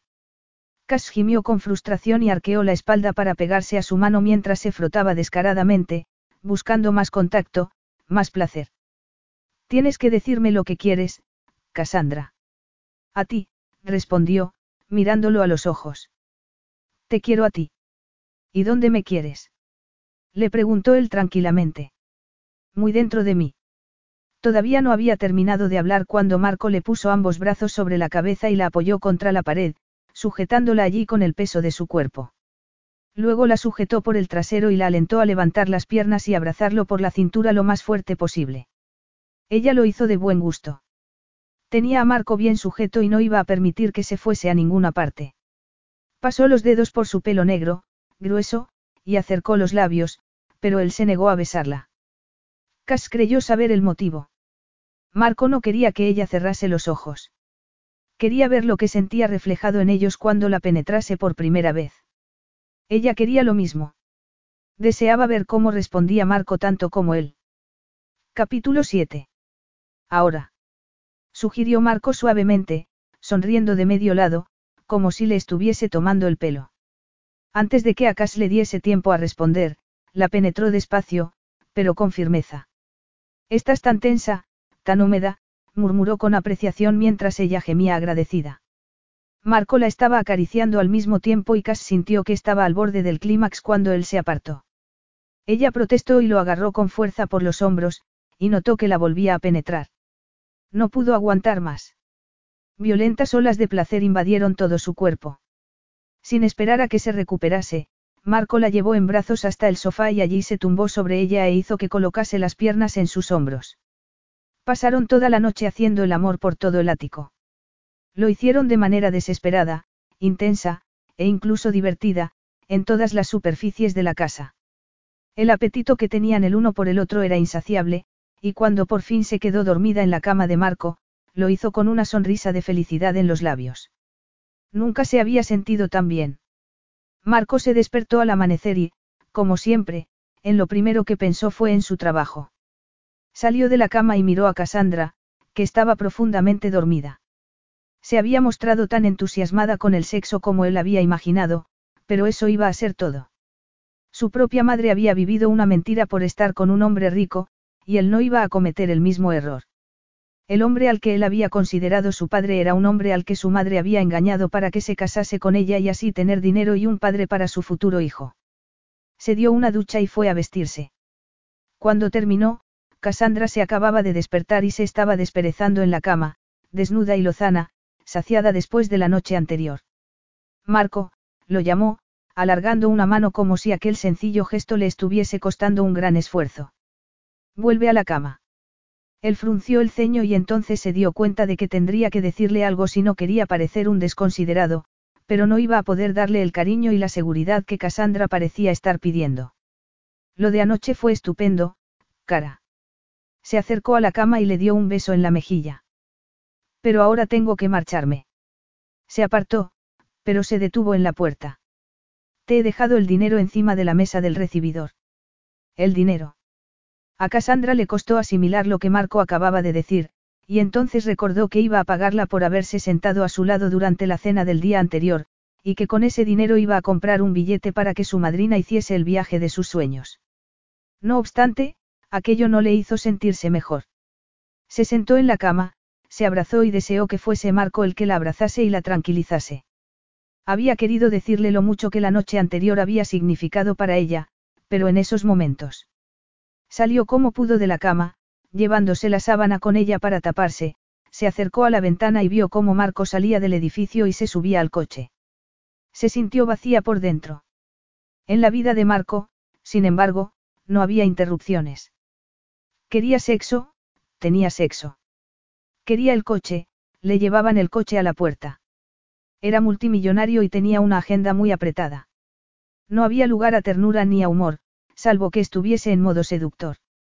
Cegada por las lágrimas, se dio la media vuelta. Estaba furiosa consigo misma por haber sido tan estúpida.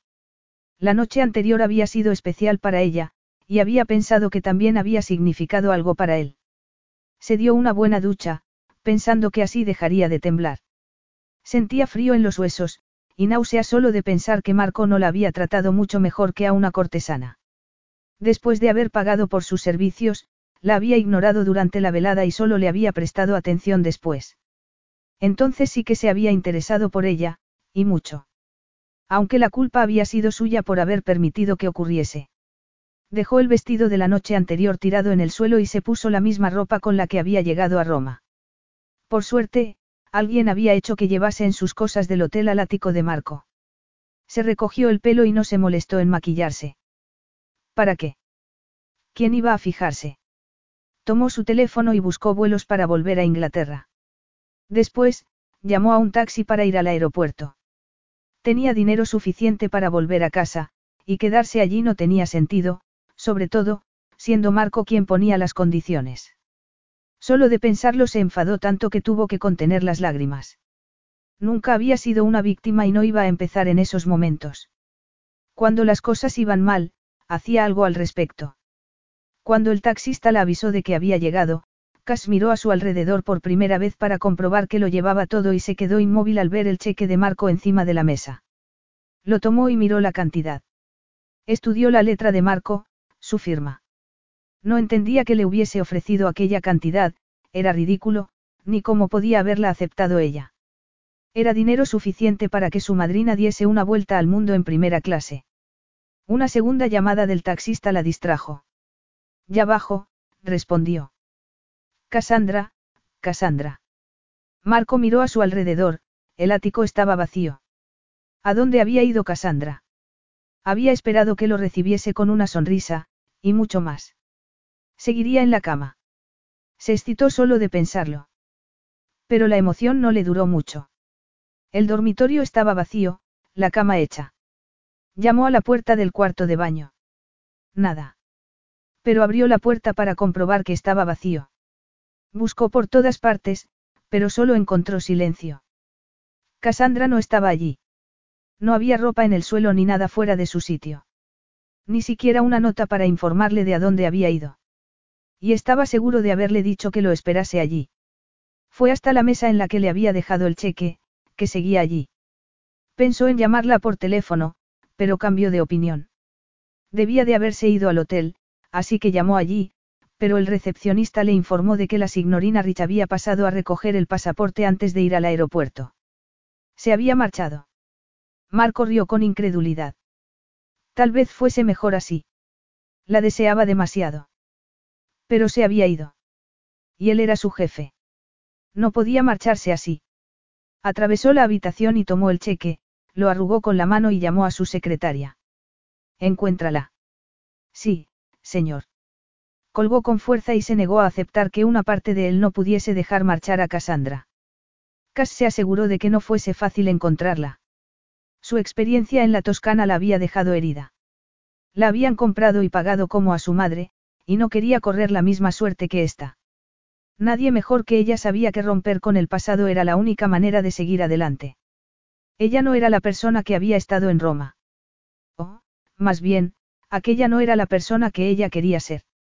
Ella era Cass, ni más ni menos, no una mujer sofisticada, con una vida sexual desenfrenada, que pasaba la noche con el jefe para tenerlo contento. Pero no todo era miseria y desolación.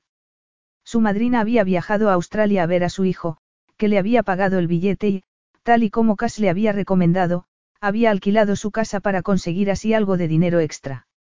Así que Cass tenía la oportunidad de empezar de cero en otro lugar. Consiguió trabajo en otro supermercado, lo que le dio dinero suficiente para alquilar una casa pequeña en un pueblo cercano. Era una casa minúscula, pero le encantaba. Además, había puesto un anuncio en la prensa local ofreciendo sus servicios como jardinera y, sorprendentemente, la habían llamado. Así que estaba tan ocupada que casi no tenía tiempo para pensar, hasta que un día se desmayó mientras trabajaba, y una señora mayor le preguntó si no estaría embarazada. No, por supuesto que no, protestó ella, riendo solo de pensarlo. ¿Por qué dice eso? Porque una chica fuerte y sana como tú no tendría por qué desmayarse, salvo que estés enferma, cosa que dudo. Yo he tenido seis hijos, le confesó la señora, y conozco las señales. Estoy segura de que se equivoca. No obstante, nada más salir del supermercado, fue a una farmacia a comprar un test de embarazo. Ya en casa, miró el resultado con incredulidad. La marca azul no se borraba, pero Marco había utilizado protección. ¿Cómo era posible? El prospecto del test de embarazo advertía que ningún método anticonceptivo era efectivo al 100%. Y tenía razón. Una llamada de la signorina Rich.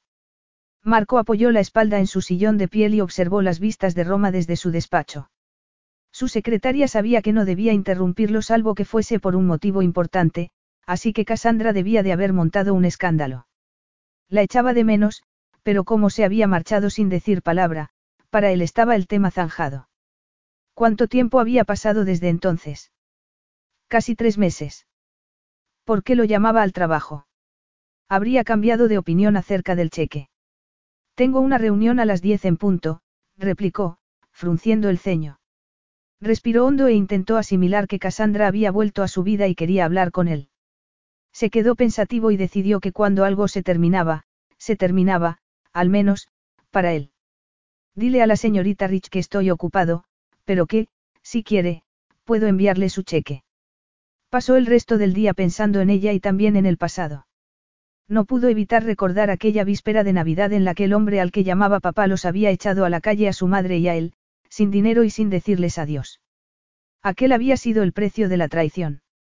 Y Marco se había sentido todavía más desilusionado cuando su madre le había explicado que su papá no era en realidad su padre.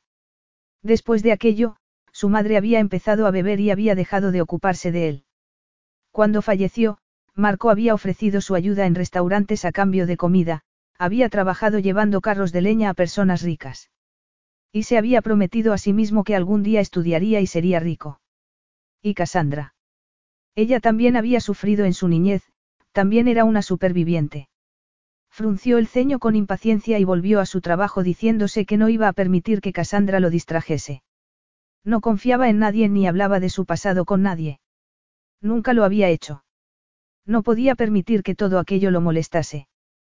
Cassandra no debía volver a llamar. Su cita de las diez está aquí, señor. Gracias, que entre. Se olvidó de Cassandra Rich y se concentró en el trabajo, que nunca lo había decepcionado. El tiempo pasaba y Marco seguía negándose a aceptar sus llamadas. Pronto se notaría que estaba embarazada y se lo tenía que contar. Si había hablado con su madrina, que seguía en Australia, y ésta había compartido su felicidad. Le había preguntado quién era el padre, y cuando Cass le había informado de que iba a tener al niño sola, su madrina le había ofrecido inmediatamente volver con ella a casa. Ella había insistido en que no era necesario y la había animado a disfrutar de su hijo. Cass tenía amigos, y una buena atención médica, y le había prometido ir contándole cualquier novedad. No había querido contarle a su madrina que Marco se negaba a hablar con ella, pero no desistió en el intento y, aquella mañana, volvió a intentarlo a pesar de estar cansada de que la misma secretaria le respondiese siempre que el señor Di Fibizzano estaba ocupado y que no podía atenderla. Miró el teléfono y se dio cuenta de que faltaban diez minutos para que se terminase la hora de la comida. Había llamado a Marco a distintas horas con la esperanza de que, en algún momento, le pasasen la llamada sin más. Todavía no podía creer que fuese tan frío. Decidió marcar y volvió a contestar la misma secretaria de siempre, que le dio la misma respuesta de siempre. Disculpe, dice que el señor Di Fibizzano está demasiado ocupado para hablar conmigo. Es eso, signorina, lo siento. Pues no estaba demasiado ocupado para acostarse conmigo, ni para dejarme embarazada. ¿Le importaría decirle eso? Gracias, se despidió educadamente antes de colgar. Luego levantó la barbilla. La suerte estaba echada.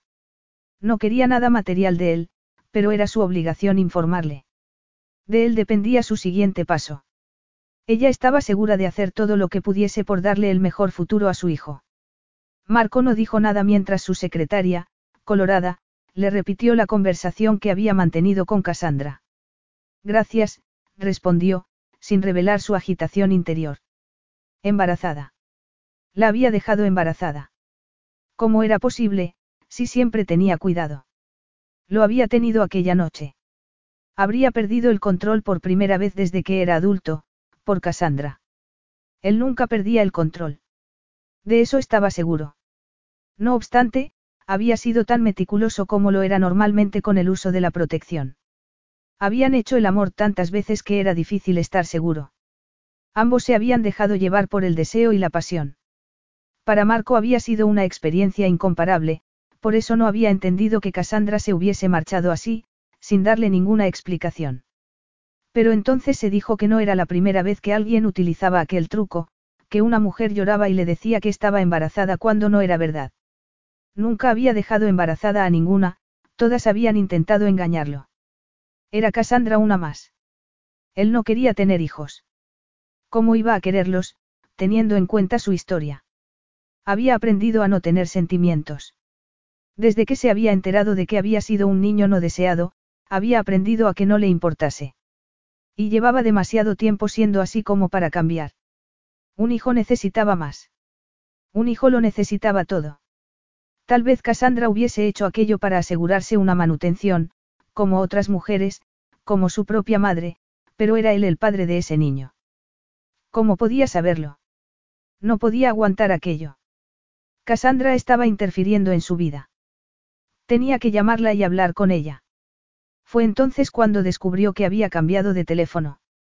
Y pensó que Cassandra era diferente a todas las demás. ¿Cómo se le podía haber olvidado tan pronto? Intentó recordar lo que sabía de ella. No era débil. No era codiciosa. Nunca le había pedido nada. Era él quien había insistido en comprarle el vestido, el cuadro, y quien había hecho el cheque. Llamó al equipo de seguridad de la empresa y pidió que Cassandra estuviese vigilada día y noche. Capítulo 8. Había desistido de hablar con Marco. Si volvían a verse, sería ella la que pondría las condiciones.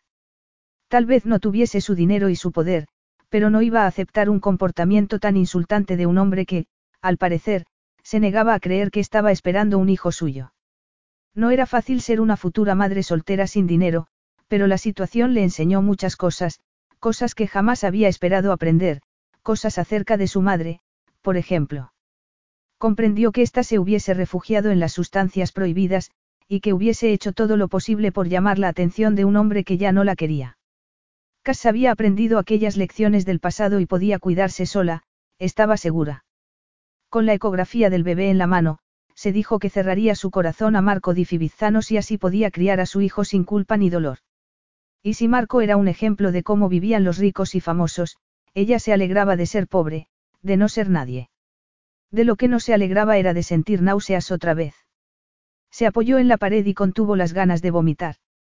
El médico le había dicho que pronto se le pasaría. Y Cass estaba deseando que ocurriese. Estaba acostumbrada a estar sana y tener energía, pero últimamente se sentía agotada ya desde por la mañana y aquel día las náuseas eran todavía más fuertes de lo normal. Estaba pálida, pensó mientras se miraba en el espejo del cuarto de baño, tenía la piel de un tono gris verdoso y los ojos rojos. No estaba radiante, como se suponía que debía estar una embarazada, según las revistas. Estaba agotada y se sentía demasiado mal para ir a trabajar. Por suerte, su jefe era muy comprensivo. Al menos, por el momento.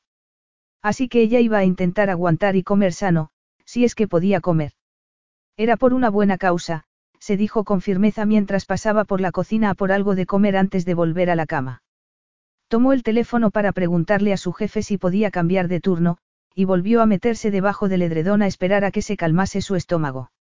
Había llamado al piloto para que preparase el avión. Sus investigadores no lo habían defraudado, aunque su último informe lo había desconcertado. Que Cassandra se encontrase mal lo cambiaba todo.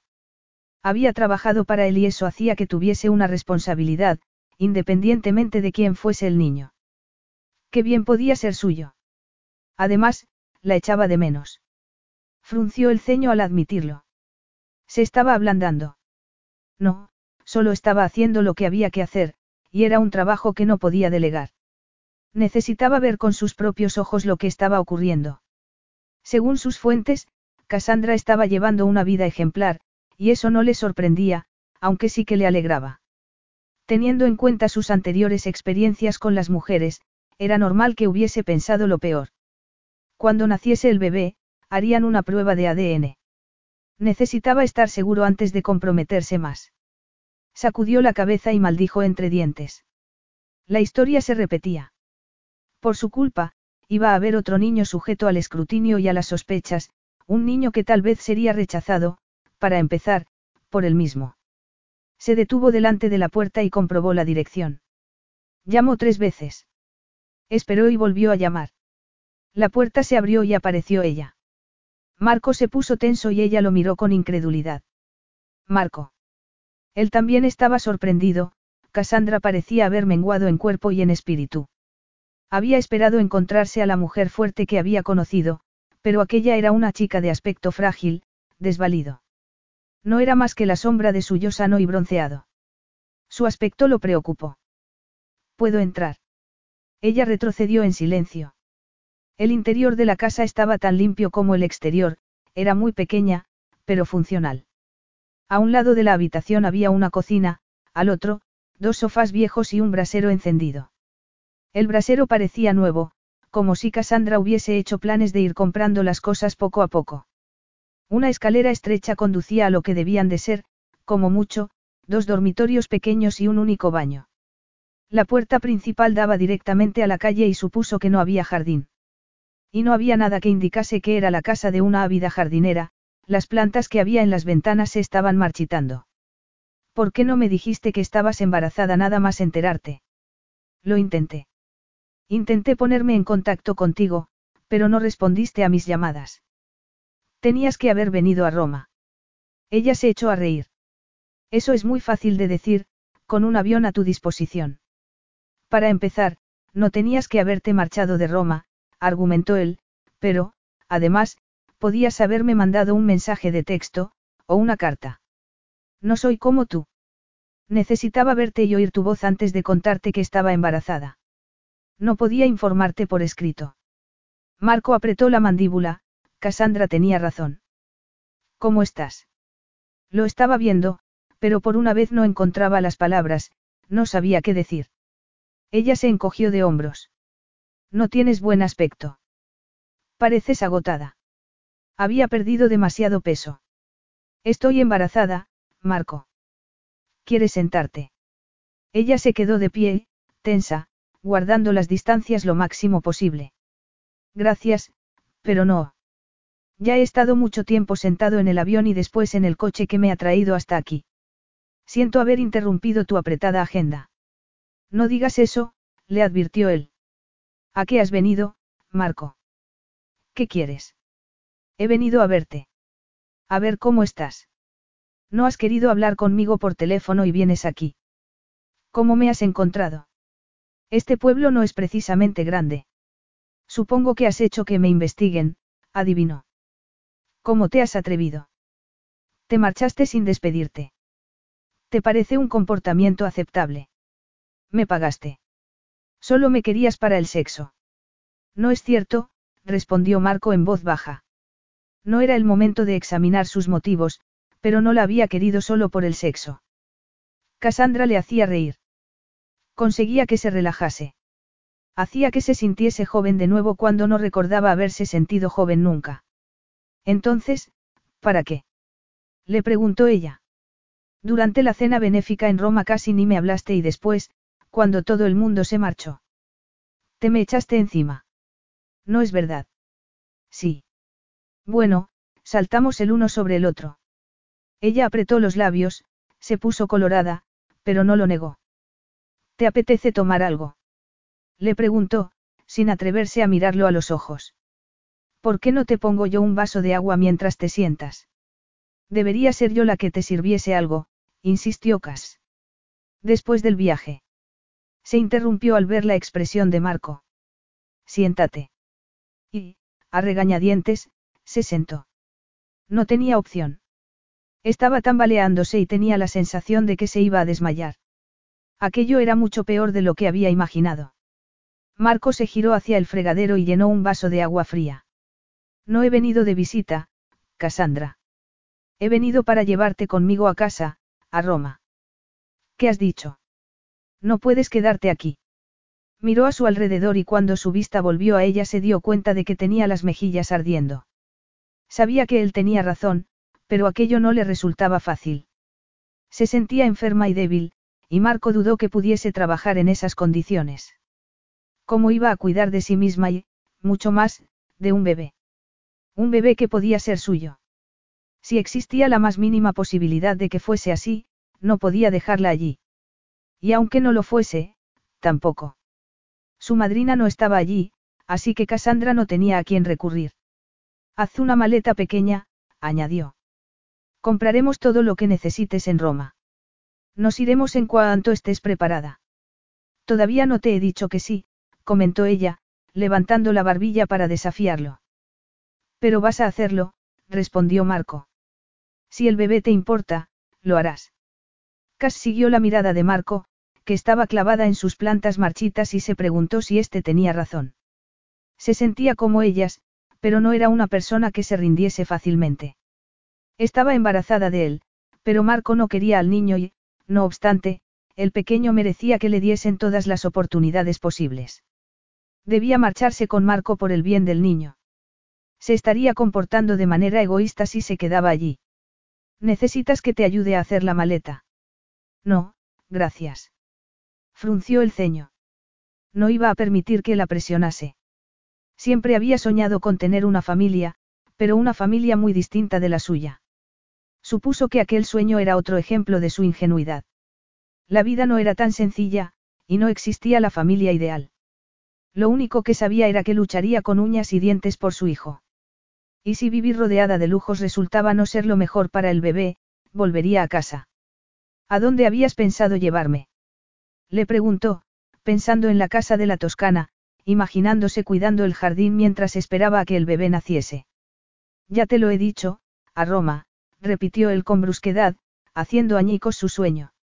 Es donde están los mejores médicos. Vivirás en mi ático. La expresión de Cassandra cambió. ¿Qué? ¿A dónde habías pensado que iba a llevarte? Roma, murmuró ella, distraída. ¿Qué clase de vida podría llevar en Roma? Estaría Marco con ella cuando naciese el bebé.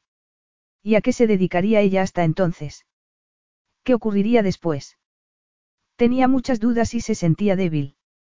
Llevaba días encontrándose mal y, si bien el médico le había prometido que se le pasarían las náuseas, pensó que no tendría fuerzas para arreglarse y seguir la vida social de Marco en Roma. Aunque tal vez éste estuviese pensando más bien en tenerla escondida allí. No querría pasear a su amante embarazada delante de todo el mundo. Sobre todo, teniendo en cuenta que había sido su jardinera, una joven que no era nadie. Las personas con las que Marco socializaba en Roma esperarían verlo con una heredera, con una princesa o una famosa, como poco. No, lo que quería Marco era tenerla controlada, escondida de la prensa, de todo el mundo, y que no hablase de su encuentro. Quería encerrarla en el ático de Roma. Cassandra. Ella lo miró, sorprendida. Avísame cuando quieras que baje la maleta.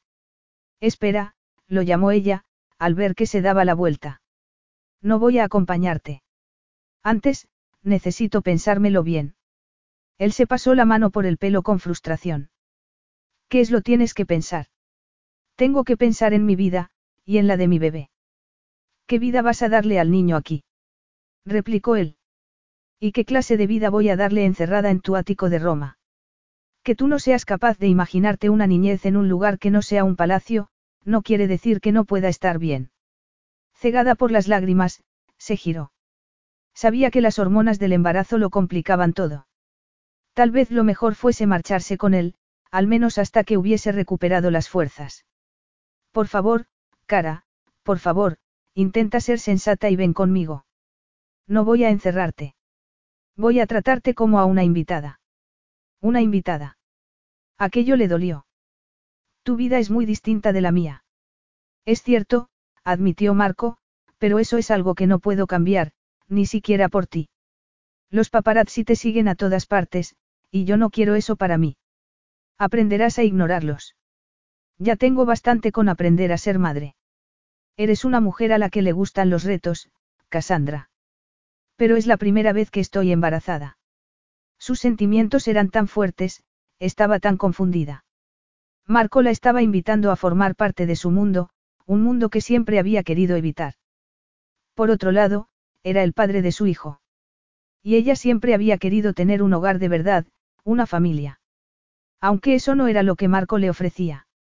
Le estaba ofreciendo una solución temporal, que haría que la ruptura, cuando llegase, fuese mucho más dura. Vas a necesitar ayuda, Cassandra, y lo sabes. ¿Qué es lo más importante en estos momentos, el niño o tú? El niño, por supuesto. En ese caso, no necesitas pensártelo más. Ven conmigo y todo irá bien. Te lo prometo. Espera a mañana por la mañana. Entonces te daré una respuesta. No podía negarle a una mujer embarazada que pensase lo que iba a hacer, así que reservó una habitación de hotel. Cada vez se sentía más frustrado e impaciente con Cassandra, que se negaba a ceder terreno. Le había resultado más sencillo hacer fortuna que tratar con ella. Salir de las cloacas no le había exigido hacer tanto examen de conciencia. No tardó en darse cuenta de que no podía esperar a la mañana siguiente. Ya te he dado una respuesta, Marco. Necesito más tiempo. Tonterías. ¿Sabes lo que quieres? No eres una mujer indecisa, así que dime ya cuál es tu decisión. Hubo un largo silencio y después Cass dijo por fin. Está bien. Admito que es probable que necesite un descanso, pero cuando se me pasen las náuseas, querré trabajar todo lo posible hasta que nazca el bebé. No puedo estar en Roma sin hacer nada. Si accedo a acompañarte, tendrás que permitir que busque trabajo, y no podrás interferir en eso. No quiero que me ayudes a encontrarlo, y no quiero tu dinero. Lo que sí acepto es que el bebé va a necesitar una madre más sana. Así que, si tu oferta sigue en pie, puedes pasar a recogerme mañana por la mañana, pero solo si aceptas mis condiciones. Cassandra le estaba poniendo condiciones. Era la primera vez, después de tantos años como hombre de negocios, que no era él quien tenía la última palabra. Es lo que quiero, Marco. Tienes razón, no soy una mujer indecisa, y pienso que lo que te propongo es justo para ambos. No quiero vivir de ti, solo seré tu invitada una temporada. Al ver que no respondía, le preguntó. ¿Sigues ahí? Me has dejado sin palabras. Ella ignoró su sarcasmo.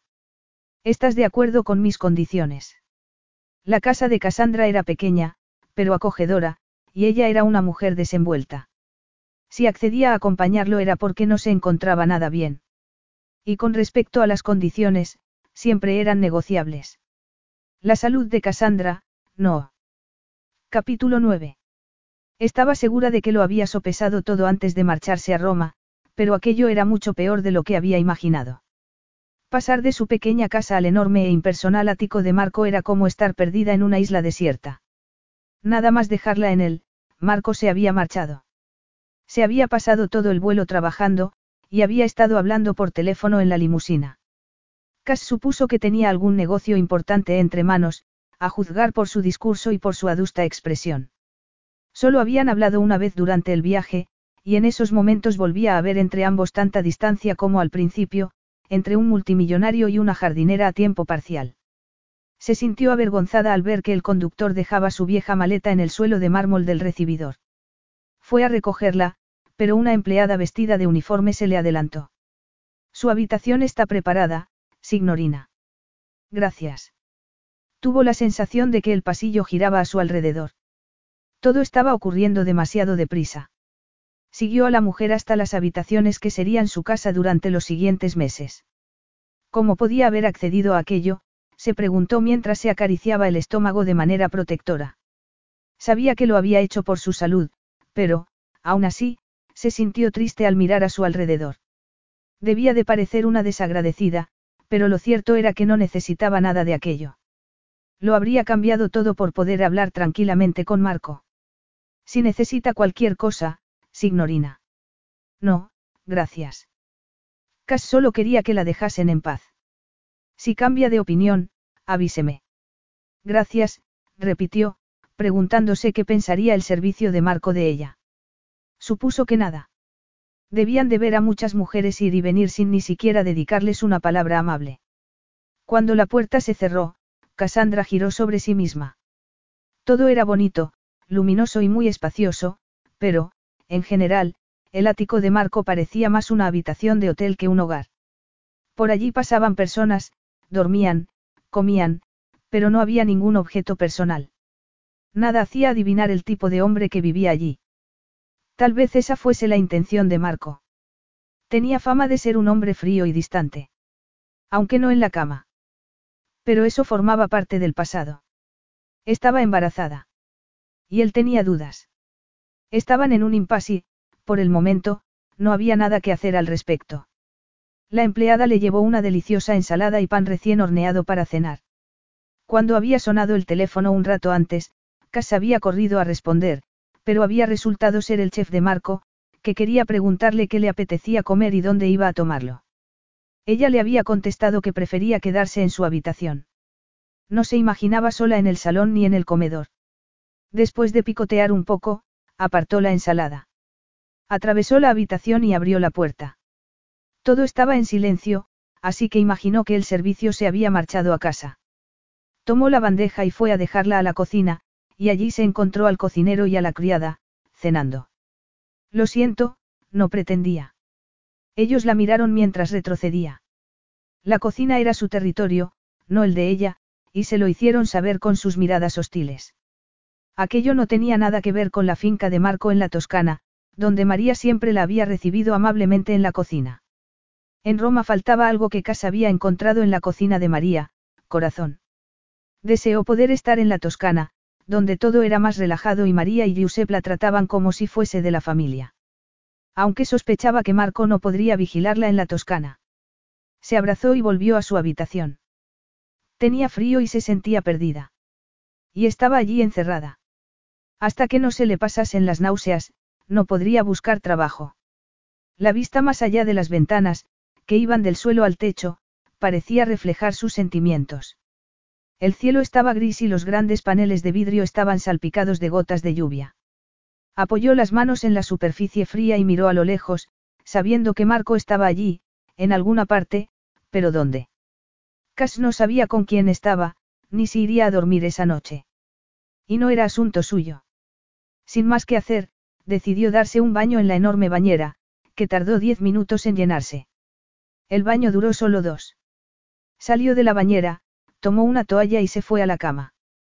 Tapada hasta la barbilla, miró a su alrededor. Era la habitación más lujosa en la que había dormido. Y a ella le parecía una cárcel. Pasó un par de noches fuera del ático, sabiendo que Cassandra estaría bien cuidada. Su servicio tenía instrucciones de no dejar que nadie entrase. Ni saliese. Cassandra necesitaba descansar. Marco había sido firme en relación a eso. Había estado esforzándose demasiado y todavía no estaba bien. Él le había pedido cita con uno de los mejores médicos de Roma, un hombre conocido por su discreción. Hasta entonces, Cassandra estaría en casa. Él le había mandado un mensaje con el número de teléfono del médico, por si necesitaba llamarlo, y también con su propio número, en caso de emergencia. Gracias. Había sido su respuesta. No le extrañaba que fuese brusco con ella. Él tampoco era un maestro de las palabras. Cuanto menos dijese, mejor. Recordó cómo su madre, borracha, le había confesado que el hombre al que él llamaba papá jamás volvería a aceptarlos en casa. Marco siempre había pensado que las vergonzosas confesiones que su madre le había hecho con ocho años lo habían marcado de por vida. Desde entonces, nunca había compartido sus sentimientos con nadie. Y tampoco iba a imponerle a nadie ese tipo de situación. Su vida había cambiado completamente con tan solo ocho años. De haber tenido dos padres cariñosos, aunque distantes, había pasado a tener que cuidar de su madre alcohólica y a estar lejos de sus dos padres, aunque nunca hubiese tenido noticias del encargado de mantenimiento que había dejado embarazada a su madre. Miró el teléfono y se sintió tentado de llamar a Cassandra, pero decidió no hacerlo. Era mejor mantener las distancias con ella. ¿Durante cuánto tiempo iba a hacerlo? Sonrió y estiró su cuerpo desnudo en la cama. La reacción de su cuerpo cuando pensaba en ella le hizo pensar que no sería demasiado. Oyó que alguien abría la puerta principal poco después de que el servicio se hubiese marchado. Desde que estaba allí, había pensado en ellos como sus carceleros, si bien tenía que admitir que había disfrutado del descanso. Lo había necesitado. Al bajar el ritmo se le habían calmado las náuseas, tal y como había predicho el médico. Se puso tensa al oír pasos acercándose. ¿Quién más tenía llaves? Tenía que ser Marco. Se le aceleró el corazón. Era la primera vez que lo veía desde que se había instalado en el ático. Se pasó los dedos por el pelo y se mordió los labios para darles color, y se enfadó consigo misma por ello. Al fin y al cabo, se suponía que estaba descansando. ¿Puedo pasar? ¿Para qué había preguntado, si ya estaba dentro de la habitación?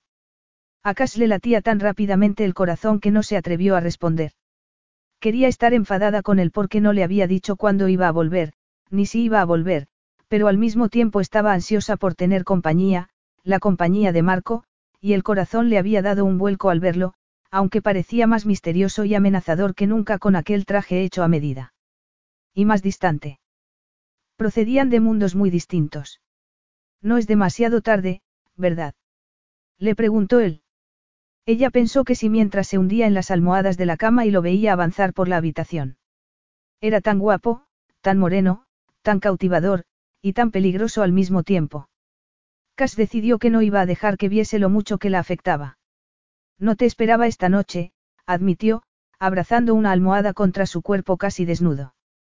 No te dije cuándo iba a volver, contestó él. Has tenido un buen viaje. Sí, querida, respondió Marco, recordándole que a donde fuese y lo que hiciese no era asunto suyo. Cass contuvo la respiración mientras él se acercaba más. No iba a salir corriendo ni iba a retroceder. Ella no era así. Estaba allí por voluntad propia, con intención de recuperar la salud. Aquel era el motivo por el que Marco la había llevado a Roma, ¿o no? se preguntó, consciente de cómo la miraba. Supo que debía ignorar aquella mirada, pero su cuerpo la traicionó. Y no era su cuerpo el único que lo deseaba. También era su alma, su ser, su esencia. Porque Marco era el padre de su hijo. Su alma gemela. Y Cass quería estar con él, quería volver a estar entre sus brazos. Quería perderse en él, ser una con él. Marco se sentó en la cama. No dijo nada. No hizo falta. Se limitó a abrazarla. Si no quieres que lo haga, dímelo y pararé, le susurró con voz ronca. Tal vez Cass apoyó las manos en su pecho a modo de suave protesta, pero no lo empujó con fuerza porque no quería apartarlo. No sabía si era culpa de las hormonas, pero no podía ignorar cómo la hacía sentirse Marco. No se trataba del sexo, sino de cómo se sentía cuando estaba con él. Lo ayudó a quitarse la chaqueta y lo vio aflojarse la corbata. Se quedó sin respiración cuando volvió a abrazarla, y gimió cuando le metió la mano por debajo de la camiseta del pijama para acariciarle un pecho. Tomó aire y se preguntó si podría volver a respirar con normalidad. Tienes los pechos más grandes, comentó Marco, jugando con un pezón. Me gusta. Y él era impresionante. Desnudo y completamente excitado, Marco Di Fibizzano era un hombre grande y hosco, que no tenía nada que ver con el pulido hombre de ciudad que parecía. Aquel era el hombre que levantaba sacos de arena y que cortaba troncos. Era el padre de su hijo. Y Cas lo deseaba, sin preguntas, críticas ni quejas, lo deseaba de la manera más primitiva posible. Quería ser uno con su pareja. Le sorprendió que se agachase a su lado y pusiese la mano con cuidado en su vientre. Marco inclinó la cabeza y le dio un beso donde había tenido la mano. Cass contuvo la respiración, pero cuando Marco se apartó volvía a ser el Marco amante. No obstante, por un momento, había sido otra persona, una persona cariñosa. Alguien a quien Cass quería como padre de su hijo. No tardó en distraerla enterrando el rostro entre sus pechos, agarrándole las muñecas con una sola mano y poniéndoselas encima de la cabeza. Después utilizó las manos y la boca para darle placer. ¿Es esto lo que quieres? Le preguntó en voz baja mientras pasaba los dedos por su cuerpo. Sí, le confirmó ella temblando. Marco le bajó los pantalones del pijama y los tiró. A esas alturas, Cass ya estaba loca de deseo y él sabía cómo complacerla. Me parece que ya vuelves a estar sana, observó Marco. Eso parece, sí. ¿Te encuentras mejor? Todavía no. Él sonrió. ¿Quieres más? Sí, por favor. Marco colocó un muslo entre sus piernas y ella gimió con impaciencia mientras lo veía colocarse encima. Tendré cuidado, le prometió él. Cumplió su palabra y Cass descubrió lo extraordinario que podía ser el sexo tranquilo.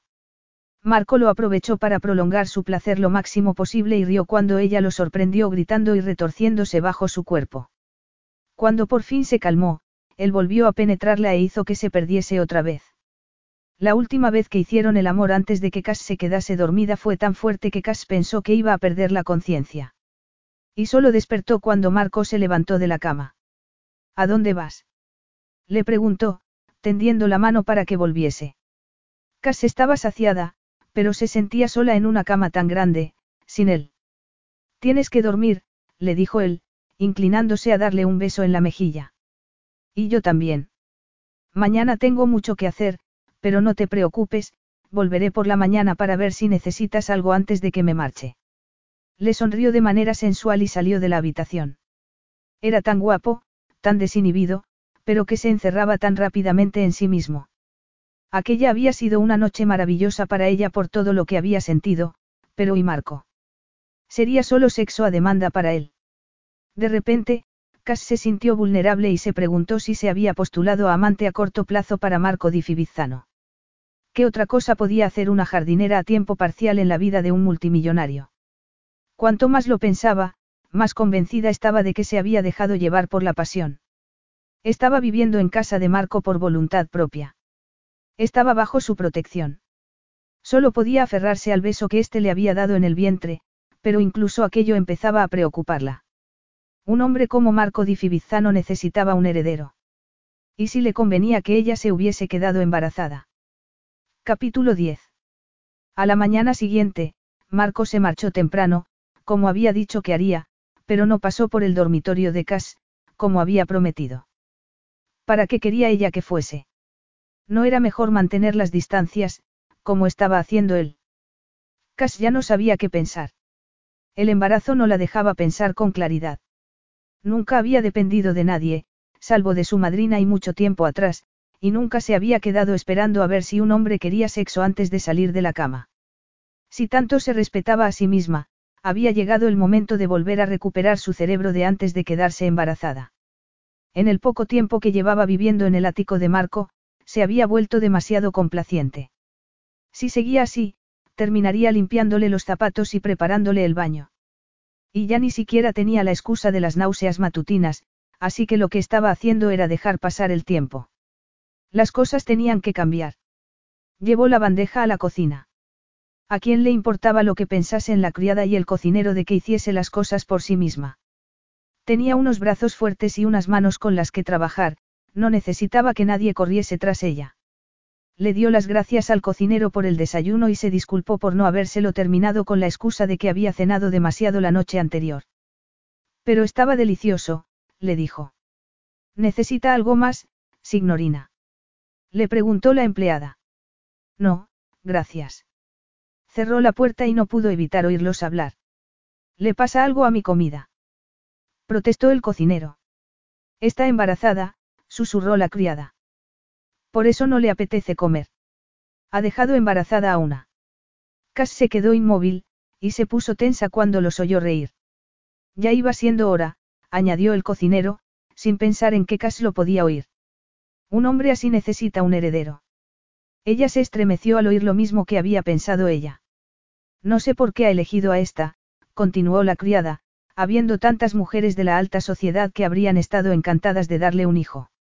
Hubo un silencio, y después la mujer añadió. Una noticia así tiene que valer dinero. Cass había oído suficiente. No era quien para reprender al servicio de Marco, así que se mordió la lengua y se alejó. La noticia de que el servicio le había sido desleal le llegó cuando estaba en una reunión. Su secretaria le mandó un mensaje de texto para que después no le sorprendiesen las noticias que aparecían en Internet. Marco se mantuvo aparentemente impasible, pero en realidad estaba furioso. Era un hombre discreto y no quería que nadie hablase de su vida privada. Tampoco había querido que hablasen de Cassandra, por eso no había contado que estaba en su ático. Había querido que ésta viviese los últimos meses del embarazo tranquila, en privado. Nadie tenía que haber hablado de ella, mucho menos sus empleados, en los que había confiado hasta entonces. Mi secretaria selecciona a los posibles miembros del servicio, y se supone que vosotros tenéis que investigarlos, regañó a su equipo de seguridad. Se supone que sois los mejores, por eso trabajáis para mí. Estáis despedidos. Terminó la llamada mientras la persona que había al otro lado de la línea decía que había investigado tanto al cocinero como a la criada, pero que eran humanos.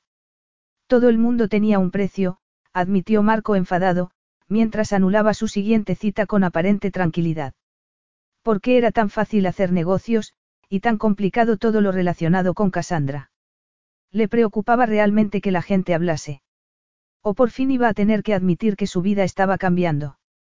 Ya no volvería a ser la misma con un niño en la ecuación, un niño que, probablemente, fuese suyo. Posiblemente, se corrigió. Se preguntó por qué no podía confiar en sus sentimientos. ¿Por qué no podía creer a Cassandra? ¿Por qué no podía dejar atrás el pasado? Cuando llegó a casa ya habían despedido al personal de servicio del ático, pero no había ni rastro de Cassandra. El corazón se le aceleró mientras la buscaba. No tenía sentido que se hubiese marchado.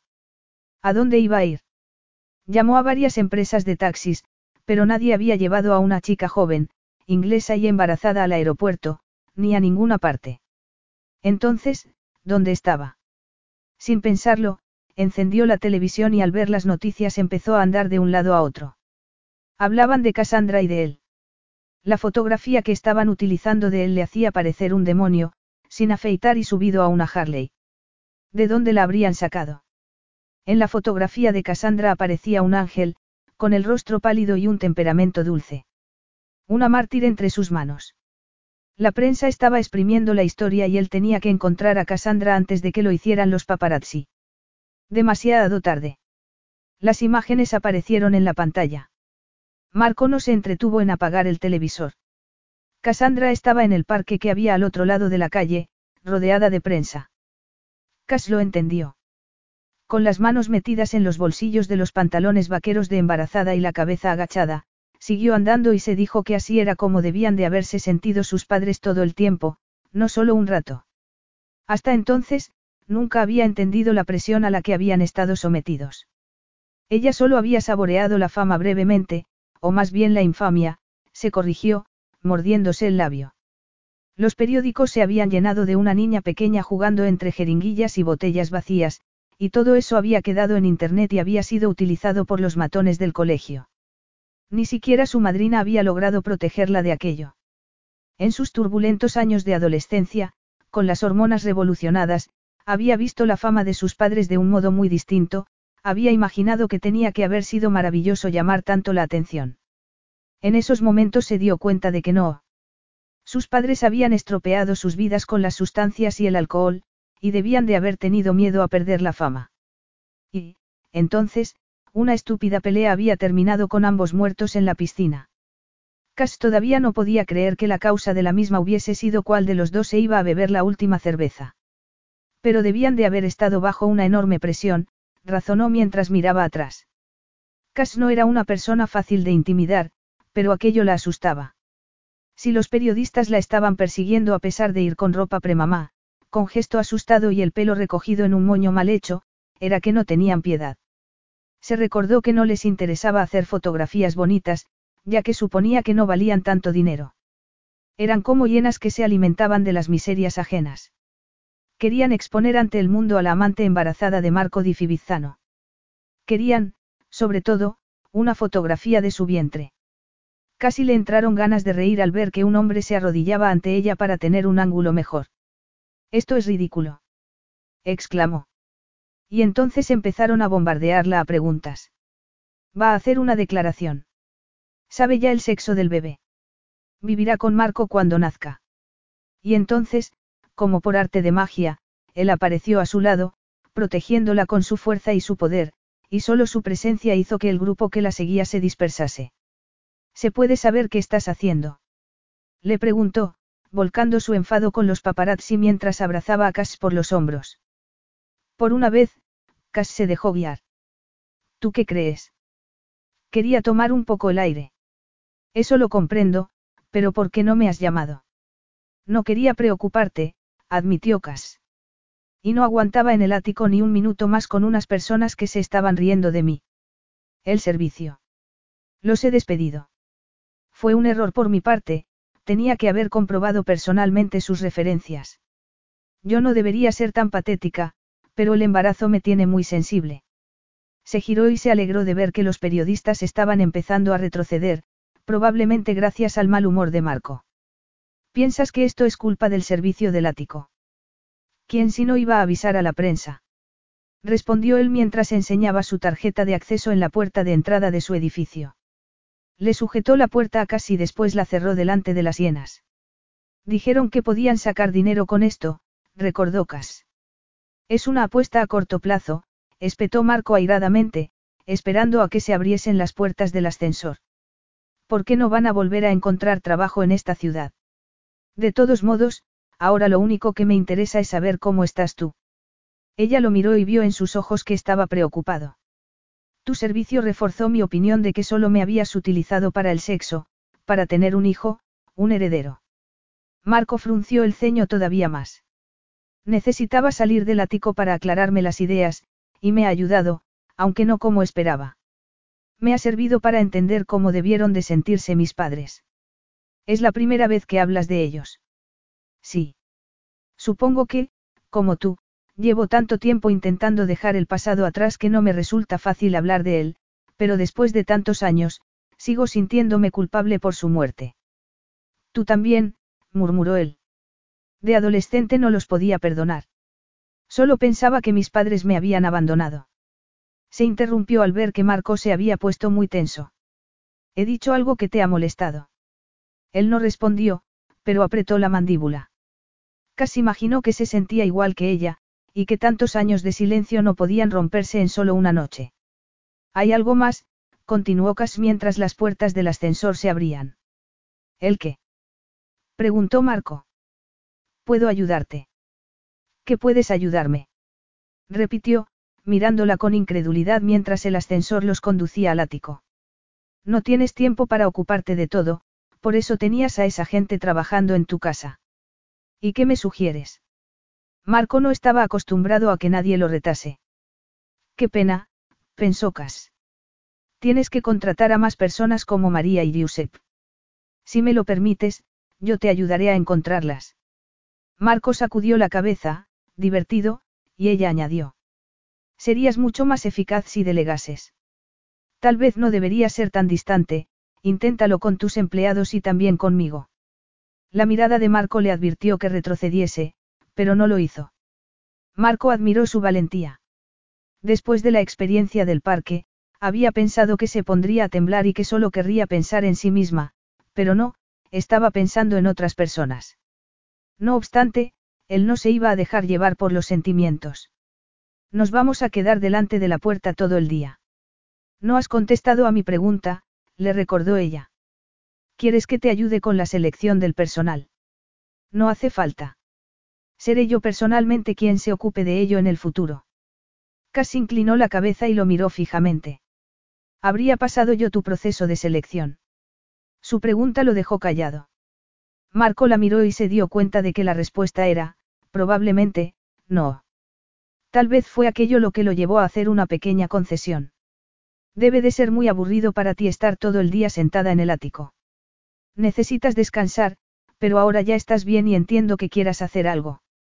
Mañana haré alguna llamada, a ver si te encuentro un trabajo a tiempo parcial. Ella negó con la cabeza. Es muy amable por tu parte, Marco, pero no es necesario. He llamado a la embajada. Más precisamente, al embajador. Me dio su número de teléfono en la fiesta. Pensé lo que tú me dijiste y me di cuenta de que no iba a utilizarlo, sino a ofrecerle algo. Le he propuesto trabajar en los jardines de la embajada gratis, pero él no ha estado de acuerdo. Ha querido que forme parte de la plantilla de jardineros existente. ¿Has conseguido trabajo? Sí, Marco. Él se sintió protector de repente. Después de lo que ha ocurrido hoy, vas a trabajar todos los días con los paparazzi siguiendo todos tus pasos. No querías buscarme un trabajo tú. Antes de que a Marco le diese tiempo a responder, Cas añadió. Además, es un trabajo a tiempo parcial. Si te hubiese buscado el trabajo yo, habría sido diferente. ¿En qué habría sido diferente? En primer lugar, habría garantizado tu seguridad. Sabes tan bien como yo que los jardines de la embajada también tienen seguridad. Es perfecto. Podías haberme contado lo que tenías planeado. ¿Me cuentas tú a mí tus planes? Hubo un largo silencio. No se trata de eso, respondió Marco por fin, con voz tensa. No. Yo pensé que éramos iguales, o es que uno de los dos es más igual que el otro. No tengo que pedirte permiso si quiero hacer algo. ¿O sí? Te agradezco mucho lo que has hecho por mí. Sé que no estaba bien cuando llegué aquí y no quería admitirlo porque soy muy testaruda, pero ahora me encuentro lo suficientemente bien para trabajar. Aún así, tendrás que descansar. Estoy bien. Nunca he estado mejor. Voy a volver a trabajar al aire libre, en un jardín. Se negaba a retroceder y a él le encantaba que fuese así, aunque también le molestase. ¿Qué estás haciendo, Marco? Él le quitó la única pinza que le sujetaba el pelo, que cayó como una cascada sobre sus hombros. Cass se lo volvió a recoger. ¿Es una señal? Le preguntó Marco. Sí. Una señal de que necesito respirar. ¿Quieres que salgamos al jardín de la azotea? El jardín de la azotea. Me estás diciendo que hay un jardín. Ven, te lo mostraré. La llevó hasta una puerta que daba a unas escaleras y allí se encontraron con las vistas más espectaculares de Roma. Dios mío, exclamó Cass, sorprendida. Y ni siquiera sabía que estaba aquí. Tenía que habértelo enseñado, admitió Marco, pero como casi nunca subo. Y tenías mucha prisa por alejarte de mí, añadió ella, haciendo un esfuerzo por mantener una expresión neutral. Tal vez, concedió él, pero ahora que sabes que está aquí, no te podrías entretener con él. En mis ratos libres, quieres decir. Cass se encogió de hombros. Es precioso, Marco, pero ya está todo hecho y yo necesito más, necesito un trabajo de verdad. No es suficiente con el bebé. Mi pregunta es otra, ¿será suficiente para nuestro bebé que yo me siente aquí y me limite a esperar su llegada? Marco se estremeció con la palabra, nuestro, y apoyó ambas manos en la pared mientras miraba a lo lejos. No vas a aceptar nunca que quiera hacerte la vida más sencilla, Cassandra. No quiero las cosas fáciles, quiero tener la oportunidad de desempeñar el trabajo que me gusta. Marco pareció entenderlo. Se giró y le apartó un mechón de pelo para ponérselo detrás de la oreja. Si no fueses tan pesada, te admiraría. Ella resopló y se relajó un poco. Intentaré ganarme tu admiración, y no ser tan pesada, le prometió. Entonces, por primera vez, compartieron una sonrisa. Se marcharon del bonito jardín y bajaron a la parte principal del ático, donde, de repente, ambos se pusieron tensos. Ven a la cama conmigo, Cassandra. Ella contuvo la respiración mientras Marco la miraba con deseo. Su cuerpo respondió y aquello no tenía nada que ver con las hormonas del embarazo. Deseaba a Marco, y no era un anhelo solo físico, su alma también quería estar con él. Marco se inclinó hacia adelante y le dio un beso. Pasaron varios segundos y fue como si el tiempo se hubiese detenido. Apoyó las manos en los brazos de Marco y permitió que éste la hiciese retroceder hasta el dormitorio. Una vez allí, Marco cerró la puerta y le desabotonó la camisa, abriéndola y acariciándole los pechos, inclinando la cabeza para chupárselos a través del sujetador de encaje antes de desabrochárselo y quitárselo también. Después le bajó con cuidado los pantalones vaqueros y la ayudó a quitárselos. La tomó de la mano y la llevó hasta la cama, donde la tumbó después de haber apartado las sábanas. Ponte de lado, le pidió. Y espérame. Cass lo vio desnudarse y se excitó más. Todo su cuerpo era una magnífica obra de arte masculino. Cuando volvió con ella a la cama, casi no podía respirar de la tensión. Marco se tumbó a su lado y apoyó la mano en la curva de su espalda. Ella respondió de inmediato, arqueándose y esperando a que llegase la primera caricia. En cuanto la tuvo en la posición adecuada, Marco la agarró y, separándole cuidadosamente las piernas, apoyó la punta de la erección en su vagina. Y empujó para entrar en ella. Después, casi no tuvo que moverse, casi lo hizo todo, no tuvo vergüenza. ¿Te ha gustado? Preguntó Marco en voz baja cuando hubieron terminado. Mucho. ¿Lo hacemos otra vez? Por mí sí, ¿qué opinas tú? Hicieron el amor tantas veces que Cass perdió la cuenta, y cada vez fue mejor que la anterior. Después, se quedó dormida en brazos de Marco y cuando despertó se dio cuenta de que le estaba haciendo el amor otra vez. ¿Cómo lo haces? murmuró medio dormida. Él la hizo callar y continuó moviéndose en su interior. Cass disfrutó del momento sin realizar ningún esfuerzo. No tenía nada que objetar. Aquella estaba siendo la mejor experiencia de su vida. Cuando volvió a llegar al clímax gritó su nombre y se agarró a la almohada. Y cuando se recuperó, Marco volvió a empezar. El sexo no era un medio en sí, y Cass lo sabía, pero hasta que encontrasen una solución a su situación, al menos era algo que los mantenía unidos. Capítulo 11. El trabajo de Cass en los jardines de la embajada resultó ser todavía mejor de lo que había imaginado. Volvió a casa sonriendo, pensando que le encantaban todas las personas con las que trabajaba, y que estaba incluso empezando a aprender el idioma. Trabajando con plantas, con las manos en la tierra y la cabeza ocupada, incluso podía empezar a pensar que aquel ático era su hogar, al menos, por el momento, y si no le daba demasiadas vueltas a lo que ocurriría en el futuro. Una cosa era segura. Ya quería a su hijo y haría todo lo que estuviese en su mano para que éste tuviese la mejor vida posible. Bueno, otra cosa también era segura. Había decidido volver a Inglaterra para dar a luz allí. No podía quedarse en Italia. Marco estaba trabajando mucho y Cass no sabía si era para mantener las distancias con ella, o para liberarse de sus propios miedos. En cualquier caso, el bebé no tardaría en nacer y Cass estaba decidida a que tuviese una vida estable, no como la que había tenido ella.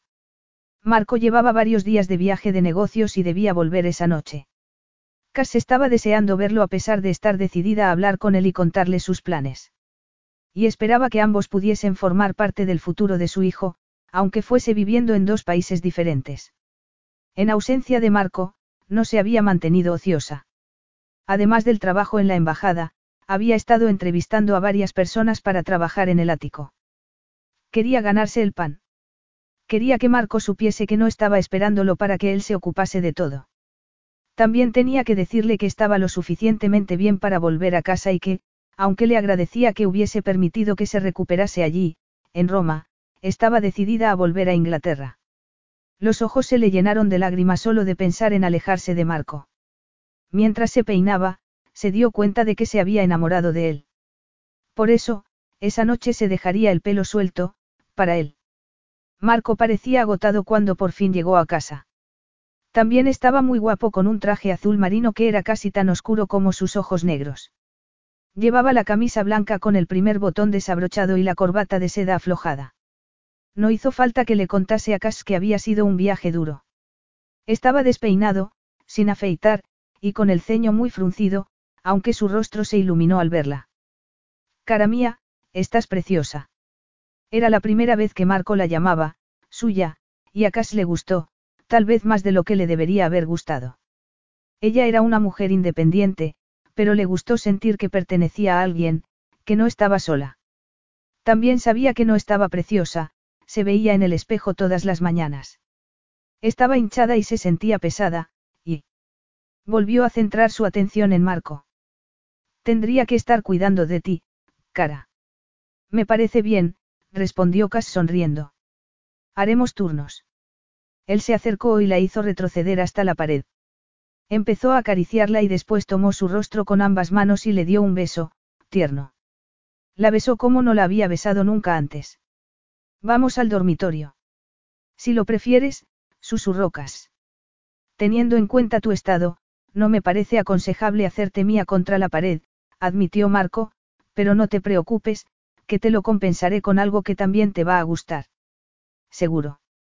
Lo retó ella en un susurro. Seguro. Cass dio un grito ahogado cuando Marco la tomó en brazos. Vas a tener que esperar a que me dé una ducha, añadió él después de dejarla de pie junto a la cama. Vaya, protestó Cass. Unos minutos después lo veía salir del cuarto de baño, secándose el pelo con una toalla y con otra alrededor de la cintura. Tenía un torso impresionante, bronceado y musculoso, que jamás se cansaría de mirar. A Marco le había bastado con mirarla para excitarse y Cass solo podía pensar en que le hiciese el amor. Nunca había deseado tanto a un hombre. Estaba temblando cuando se acercó a ella e inclinó la cabeza para besarla en el cuello. La abrazó e hizo que se girase y, abrazándola por la espalda, le susurró al oído. Me encanta esta postura, contigo de espaldas. Es perfecta para hacer el amor ahora que estás embarazada. Es perfecta cuando no estoy embarazada también, respondió ella. Sintió su erección empujándola y lo deseó todavía más. Arqueó la espalda y lo invitó a disfrutar de su exuberante cuerpo. Marco la ayudó a subirse a la cama con él. Lo necesito, gimió, penetrándola. Y yo también, murmuró ella con la respiración acelerada. Ya me lo imaginaba, bromeó Marco mientras ambos llegaban al clímax. Cuando ambos se hubieron recuperado, le preguntó. ¿Más? La ayudó a tumbarse de lado, como le gustaba a Cass, y susurró. Vas a doblar las rodillas mientras yo te penetro lentamente y te acaricio al mismo tiempo. Todavía no le había dado tiempo a alargar la mano cuando Cass ya había llegado al clímax otra vez. Me parece que te ha gustado, comentó Marco. Sí. ¿Y quieres más? Volvió a preguntarle poco antes de hacerle llegar a su clímax más intenso. Cassandra estaba tan profundamente dormida que Marco decidió llevarle el desayuno a la cama. Tenía que descansar. Se lo decía a ella, pero también tenía que pensarlo él. No conseguía saciarse de Cassandra y jamás se había sentido así antes. Nunca había pasado la noche haciéndole el amor a una mujer y la había despertado por la mañana para volvérselo a hacer. También era la primera vez que le preparaba el desayuno a alguien desde que había intentado convencer a su madre de que comiese, ya en las últimas fases de su alcoholismo, recuerdo que le amargó el momento en el que estaba. El sacerdote que había enterrado a su madre se había asegurado de que Marco tuviese un techo y de que fuese al colegio después de haber comido lo suficiente para aguantar todo el día. El orfanato había sido una experiencia horrible, pero Marco también había sobrevivido a aquello. No había nada en el mundo que no pudiese superar, salvo lo que sentía por Cassandra. Pero no podía ofrecerle más que aquello, pensó mientras volvía al dormitorio. Llevaba demasiado tiempo muerto por dentro como para comprometerse a nada, y no quería engañarla. Ella se despertó lentamente y sonrió al verlo entrar con una bandeja en la habitación. ¿Me has preparado el desayuno? exclamó complacida. Marco apretó los labios y se encogió de hombros. Tengo interés en que estés fuerte. Deja de hacerte el duro, Marco. Sabes que eres más dulce de lo que quieres parecer. Y en el fondo estás lleno de sentimientos, pero te da miedo profundizar en ellos. Miedo. Repitió él, poniéndose tenso y retrocediendo. Ya, ya sé que no le tienes miedo a nada, salvo a lo que tienes dentro, continuó ella, dejando de sonreír. Y todos tenemos fantasmas del pasado con los que combatir. No sé a qué te refieres. Ella lo miró fijamente unos segundos y después le tendió la mano. Ven aquí. Tengo que trabajar. Por favor, insistió. Dame la mano. Marco frunció el ceño, pero obedeció. Cas metió su mano por debajo de las sábanas. ¿Lo sientes? Tu hijo te está saludando. Mi. Marco intentó apartar la mano, pero ella se la sujetó con fuerza contra su vientre henchido. No te asustes, le susurró. Esto es nuevo para los dos. Los bebés no traen un manual de instrucciones, y no quiero que te pierdas nada. Él cedió una vez más y le dio un beso en la tripa. El milagro de la vida era algo a lo que ni siquiera él se podía resistir. Su respiración se calmó, se quedó inmóvil y entonces, lo notó, notó una patada en la mano. Dio. Lo he sentido, comentó maravillado. Es nuestro bebé. Ella lo miró fijamente unos segundos antes de decir. Es nuestro bebé. Quería decirle tantas cosas a Marco. Quería llegar a su interior, pero antes necesitaba que confiase en ella, que confiase lo suficiente como para contarle por qué era así. Marco. Este se dirigió como un rayo hacia la puerta, parecía muy afectado. Cass lo entendió, se había sentido igual la primera vez que había notado moverse al bebé. ¿Qué era lo que lo asustaba tanto del niño? Si lo único que le preocupaba era que fuese suyo, lo solucionarían con una prueba, pero Cass sospechaba que había algo más, algo devastador que había hecho que la vida de Marco fuese como era. Y ella quería averiguarlo para poder ayudarlo. Salió de casa con aquello en mente. Le habían asignado el diseño de una pequeña zona del jardín de la embajada, y cuando terminó de trabajar aquel día ya era muy tarde. El conductor de Marco, un hombre mayor llamado Paolo, la estaba esperando e insistió en acompañarla hasta la puerta del ático. Estaban subiendo juntos en el ascensor cuando comentó. Es un buen hombre. Yo ya trabajaba para su padre, que sí era un mal negocio. Su padre. Inquirió ella, poniéndose alerta. Pero Paolo ya se había dado cuenta de que había hablado demasiado. Trabajaste para el padre de Marco. Repitió Cas. Sí, se limitó a responder el conductor. ¿Y cómo terminaste trabajando para Marco? Paolo se quedó pensativo un instante antes de responder. Yo llevé a Marco al funeral de su padre, le explicó. Quería despedirse de un hombre que jamás se había ocupado de él, sobre todo, cuando Marco más lo había necesitado. Desde entonces, he trabajado para él. Gracias. Gracias por contármelo. Sin pensarlo, Cass se inclinó y le dio un abrazo a Paolo, que se mostró sorprendido, aunque era italiano y lo entendió. Siento no poder contarle más, dijo este, pero no creo que pase nada porque le diga que el padre de Marco era un hombre difícil. Yo nunca tuve una relación cercana con él, como la tengo con Marco, pero soy una persona leal y ya he hablado demasiado. Lo comprendo, respondió Cas. Ahora, descanse, le aconsejó Paolo cuando las puertas del ascensor se abrieron al llegar al ático. A estas alturas del embarazo, es mejor que no haga demasiados esfuerzos. La acompañó hasta la puerta y, cuando ésta estuvo cerrada, Cass se apoyó en ella y se abrazó el vientre. Quería saber muchas cosas más acerca de Marco, pero al menos Paolo la había ayudado a dar el primer paso. Solo tenía la esperanza de que algún día Marco confiase lo suficiente en ella como para contarle el resto. Decidió esperarlo levantada e intentar, por su bien, que le confesase algo más. Capítulo 12.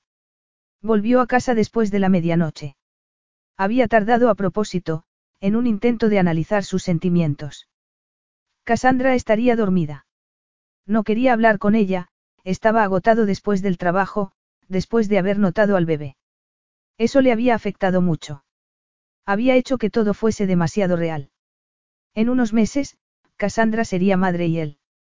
Él todavía no estaba seguro de nada y eso lo condenaba al limbo. Tampoco estaba seguro de querer ser padre, ni de ser capaz de estar a la altura de la tarea. No tenía tiempo para un niño. No estaba programado para disfrutar de una vida de familia tradicional. ¿Qué ejemplo tenía? ¿Y qué le hacía pensar que iba a ser mejor que el hombre que lo había echado de su casa, o que el que jamás había querido saber de él? No era tan egoísta como para pensar que lo tenía todo cubierto, incluida la paternidad. Y no podía tratar a Cassandra como a otro negocio más. Necesitaba tiempo. Marco. Estás despierta. Te estaba esperando. Estaba sentada en la cama y parecía muy joven, muy embarazada y muy vulnerable. Atravesó la habitación y le dio un beso en la mejilla. Tenías que haberte dormido, carísima. No podía dormir. Tenía que hablar contigo. ¿De qué? Le preguntó, frunciendo el ceño e incorporándose. De tu pasado, añadió Cass con toda franqueza. Quiero entenderte, pero no puedo hacerlo si no te abres. Marco se alejó. El calor que había habido entre ambos por un instante desapareció de golpe. Nadie se entrometía en el pasado de Marco. El bebé, tu hijo, me da derecho a saber más de ti. Él resopló. Si me explicases por qué te asustan los sentimientos. La fulminó con la mirada. No me asusta nada. Yo te entiendo, Marco, créeme. No tienes ni idea. Cas guardó silencio y después, añadió. Háblame de tu padre. ¿Cuál de ellos? replicó él, incapaz de ocultarle su dolor. Cas había metido el dedo en la llaga. La expresión de su rostro debió de asustarla, porque se echó hacia atrás, pero Marco decidió continuar. El hombre al que yo llamaba padre me repudió, nos repudió a mi madre y a mí. Nos echó a los dos a la calle cuando se enteró de que yo no era su hijo. Y lo hizo la víspera de Navidad, añadió en tono amargo. Cassandra se había puesto pálida y parecía horrorizada. ¿Y tu madre? Le preguntó. La mirada de Marco habría atemorizado a cualquiera, pero no asustó a Cassandra. Háblame de tu madre, le insistió. Murió cuando yo era niño, le contó él enseguida, queriendo terminar con aquello cuanto antes. ¿Y qué pasó contigo cuando tu madre murió? inquirió ella. Marco apretó los labios antes de responder. Fui a vivir a un orfanato. Cass guardó silencio, luego añadió. ¿Y tu padre de verdad? Él rió amargamente. Mi padre de verdad. No tenía ningún interés en mí. Cuando dejó de haber dinero, desapareció. Ella volvió a quedarse callada mientras asimilaba todo aquello. ¿Y por qué te repudió el hombre al que tú llamabas padre? No te quería. ¿Quién sabe? Dijo él, con la mirada perdida en la distancia. Tal vez me quiso en un momento dado. Yo pienso que me quiso, pero que cuando se enteró de que no era mi padre, todo cambió. Y me echó junto a mi madre. Eso es lo único que sé. Paolo me contó que mi padre jamás se lo perdonó, que fue otro hombre después de aquello, y que había tomado la decisión sin pensarlo al enterarse de que mi madre le había sido infiel. Lo lamentó hasta el día de su muerte, me dijo Paolo, pero era demasiado orgulloso como para rectificar. Oh, Marco. Cass no tenía palabras de consuelo, lo único que podía ayudarlo era el amor, que Marco tuviese amor durante un largo periodo de tiempo. Había llegado el momento de hablar del futuro, y de su hijo con Marco. Por primera vez, apoyó las manos en su pecho cuando Marco intentó abrazarla. No, Marco. Tenemos que hablar. Hablar. Preguntó él con el ceño fruncido. ¿De qué? Del futuro, por supuesto. ¿De qué futuro, cara? Sus palabras dolieron a Cass, pero continuó. No puedo quedarme en Roma para siempre. Ni tres meses más. Preguntó él. Pensé que eras feliz aquí. Soy feliz, me encanta mi trabajo en la embajada, pero tengo que pensar en cuando nazca el bebé. Marco apretó los labios y sacudió la cabeza como si no la entendiera. No tienes de qué preocuparte, le dijo mientras se quitaba la camisa. Al menos, esta noche. Estás cansada. Yo también estoy cansado. No podemos permitir que esto siga así, respondió ella, buscando sus ojos, y encontrando solo deseo en ellos. ¿Por qué no? Le preguntó Marco, sonriendo de manera sensual. Todo es perfecto, Cassandra. Perfecto. Duérmete. Yo voy a darme una ducha y luego vendré a la cama. Cerró la puerta del cuarto de baño aliviado. No quería tener aquella conversación acerca del futuro hasta que naciese el niño y estuviese seguro de que era el padre. Hablar del pasado le había despertado muchos recuerdos, y no quería someter a un niño a la misma experiencia que había vivido él. Había llevado a casa Roma para asegurarse de que estaba bien. Y aceptaría al niño si era suyo, lo apoyaría económicamente, pero y emocionalmente. Aquello era demasiado para él. Cuando salió de la ducha, Cassandra seguía sentada en la cama, esperándolo. Debía haberse imaginado que no se rendiría tan pronto, pero su respuesta iba a seguir siendo la misma. Después de lo que me has contado esta noche, Marco, sé que esto debe de ser muy difícil para ti. No lo sabes todo, contestó él, tirando la toalla encima de una silla. No había querido gritar, pero su pasado era solo asunto suyo. Era una herida que no le enseñaba a nadie, y esa noche se había descuidado. Se sintió más culpable que nunca al ver a Cassandra, muy embarazada y torpe, intentando salir de la cama. No, admitió esta, sacudiendo la cabeza. No puedes evitar el pasado, Marco.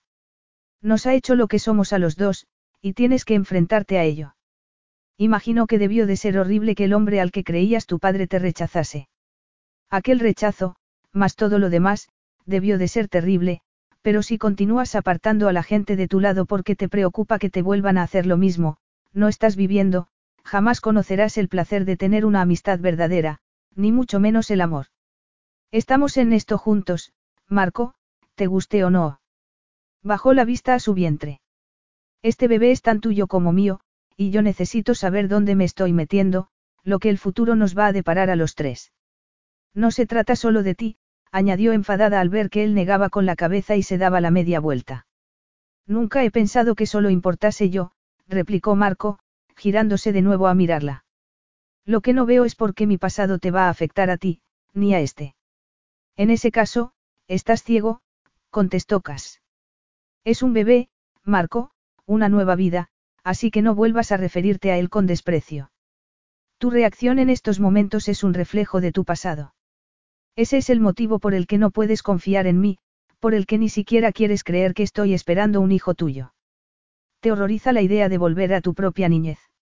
E incluso cuando se demuestre que el niño es tuyo, te preguntarás si vas a ser capaz de hacerlo mejor de lo que lo hizo el hombre al que llamabas padre, que te abandonó, y que tu padre biológico, al que jamás le importaste. Tomó aire antes de continuar. Pues te voy a dar una noticia, yo tampoco sé qué clase de madre voy a ser. El comienzo no ha sido el mejor posible, pero no voy a huir de mis sentimientos. Voy a ser la mejor madre posible para mi hijo, y si para ti no estoy a la altura, lo siento. Si no soy lo suficientemente buena para mi hijo, intentaré superarme hasta que lo sea. ¿No entiendes? Sí que lo entiendo, contestó ella con firmeza. Sé que te importa. Por mucho que te esfuerces en ocultarlo, lo sé, te importo yo y te importa el bebé, y sé que harás todo lo que esté en tu mano para proteger a tu hijo, para que no sufra el rechazo que sufriste tú. Sé que eres un buen hombre. No me tengas por un santo, porque no lo soy. Aunque el bebé sea mío, no tengo la capacidad necesaria para querer a un niño. La capacidad. Repitió ella con incredulidad. Es la primera vez que oigo que el amor tiene límites, o que un corazón pueda tener fronteras. Tu corazón se dilatará para acoger en él al bebé, y tu amor también crecerá. ¿Cómo va a ocurrir eso, si no puedo sentir nada? Preguntó él, enfadado, frustrado. No podemos seguir así, insistió Cass. ¿Por qué? ¿Qué tiene de malo? Le preguntó Marco. Estás haciendo un gran trabajo, te encanta y vives en uno de los pisos más bonitos de Roma. Es como vivir en una prisión, con un hombre que no siente nada, dijo ella, riendo con tristeza. Y Marco se estremeció.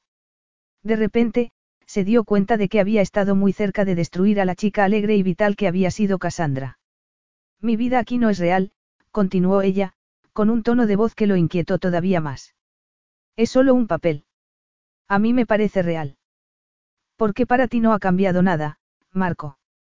Él se obligó a reír, pero Cassandra se estaba mostrando fría y estaba valorando las cosas tal y como las veía desde el exterior. Sí, vivo en un ático estupendo y te hago preguntas a las que no quieres responder, pero nuestra relación no es cercana. Para que exista una relación hacen falta dos personas, Marco, y yo para ti soy solo la posibilidad de tener sexo a demanda, le explicó, haciendo una mueca. Pues hasta ahora no te habías quejado. ¿A dónde quieres ir a parar? A que aquí no hago nada, más que esperar a que nazca el bebé. Como cualquier otra mujer embarazada. Cualquier otra mujer embarazada puede hacer planes para cuando nazca su hijo, le dijo. Esto no es la vida real y yo no estoy viviendo en mi casa. Estoy viviendo en la casa de otra persona, en tu casa, que es más un hotel que un hogar. Miró a su alrededor. No tienes ni un objeto personal. No hay desorden. ¿Qué ocurrirá cuando nazca el bebé? ¿Dónde darás tus recepciones? Esa debería ser la menor de tus preocupaciones. Pero Cass no lo estaba escuchando. O tal vez no vuelva aquí después, comentó con el ceño fruncido. ¿A dónde iré cuando tenga al bebé? Lo miró a los ojos, preocupada. ¿Qué va a pasar, Marco? Necesito saberlo y no lo hemos hablado. Tú te limitas a ignorar el futuro, como si no fuese a llegar nunca. Para, murmuró él, abrazándola. Te estás disgustando y estás disgustando al bebé. Sí. Tienes razón, admitió, apartándolo. Debería descansar, pero por el bebé, no por ti.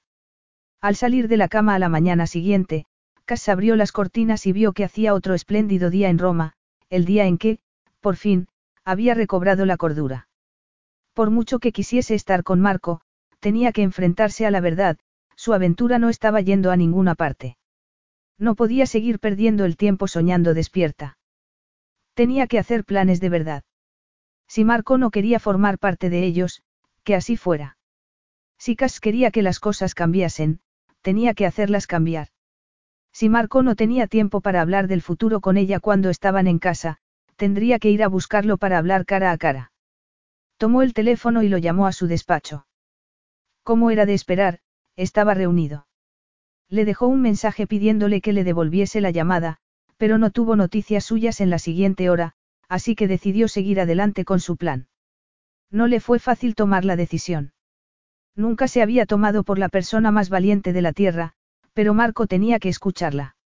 Se vistió de manera discreta y llamó a Paolo para pedirle que la llevase al trabajo de Marco. No quería avergonzarlo públicamente, pero dado que su aventura no era un secreto, pensó que tampoco causaría tanto revuelo. No obstante, perdió parte de la confianza al llegar al edificio de oficinas blanco en el que estaba la sede de Fibizzano Industries. Capítulo 13. Cuando su secretaria le contó quién estaba esperándolo fuera, casi no lo pudo creer. Juró entre dientes y se preguntó qué estaba haciendo Cassandra. Tan urgente era lo que quería decirle que no podía esperar a que llegase a casa. Se quedó donde estaba mientras entraba en su despacho. Marco parecía tan amenazador, justo delante de la ventana, con la luz a sus espaldas. Pero Cass se negó a dejarse intimidar, aunque su esbelta y rubia secretaria le había advertido que Marco tenía otra cita diez minutos más tarde. Cassandra. Marco. ¿Qué haces aquí? ¿Me puedo sentar? Por supuesto. Se dio cuenta de que Marco estaba confundido, pero que estaba intentando ser educado. Pero los buenos modales no duraron mucho. ¿Qué quieres? inquirió. Tengo que hablar contigo, Marco, es importante. ¿Y tenías que venir a mi despacho a hablar? Le preguntó con frialdad. Vivimos en el mismo piso. Pero allí evitas hablar conmigo. Paso más tiempo contigo que con nadie. Sí, en la cama, pensó Cass, ruborizándose. Es cierto, pero todavía no hemos hablado del futuro. ¿Otra vez eso? Sí, Marco, otra vez. Se puso en pie para confrontarlo. Aquella no era la joven a la que había conocido en la Toscana, sino una leona defendiendo a su cría, pensó Marco al verla cruzarse de brazos. Cuando su secretaria llamó a la puerta para recordarle que tenía una supuesta reunión, él fue muy brusco en su respuesta. No quiero más interrupciones, por favor. No me pases llamadas hasta que te avise. Sí, señor. La secretaria cerró la puerta con exagerado cuidado, probablemente porque se había dado cuenta de la tensión que había en la habitación. ¿Y bien? Le dijo a Cassandra, mirándola de nuevo. Tengo que volver a casa. Él se giró hacia la ventana, sabiendo que si cualquier otra mujer le hubiese dicho aquello, se habría sentido aliviado, pero con Cassandra no sentía eso. ¿Por qué? Le preguntó en voz baja. Tu actitud con respecto al futuro me dice que tengo que hacer planes a largo plazo, insistió ella, intentando estar tranquila. Y aunque, al parecer, tú piensas que está bien que esté viviendo en tu casa, yo quiero un hogar de verdad para cuando nazca el bebé. Lo que significa que voy a volver a Inglaterra. No es una decisión impulsiva, ni algo que pueda achacar a las hormonas. Él no respondió. Es lo más sensato. Tengo que marcharme pronto, o no me dejarán volar. Además, necesito preparar las cosas para el bebé mientras todavía pueda. Al parecer, lo tienes todo decidido.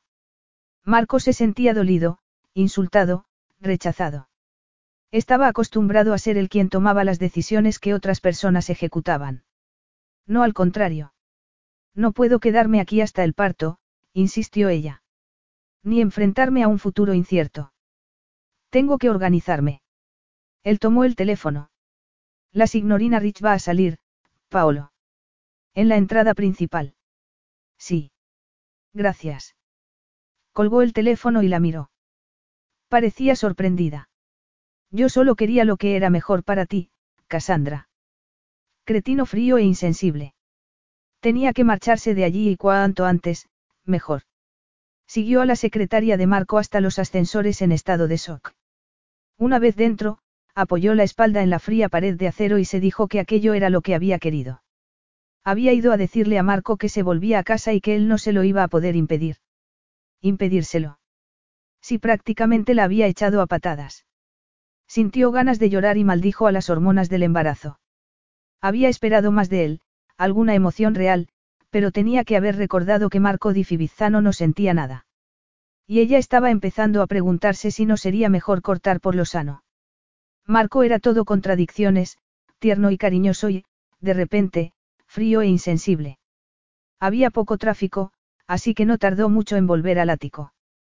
Se sentía mejor, más tranquila y dispuesta a dar el siguiente paso en su vida, lo que no sabía era que la esperaba otra sorpresa. Lo primero que vio nada más abrir la puerta fue su vieja maleta en medio del recibidor. Se quedó helada al levantarla y ver que pesaba. Alguien le había hecho la maleta. Imaginó que Marco había llamado a la empleada, y que quería que se marchase de allí antes de que él volviese a casa.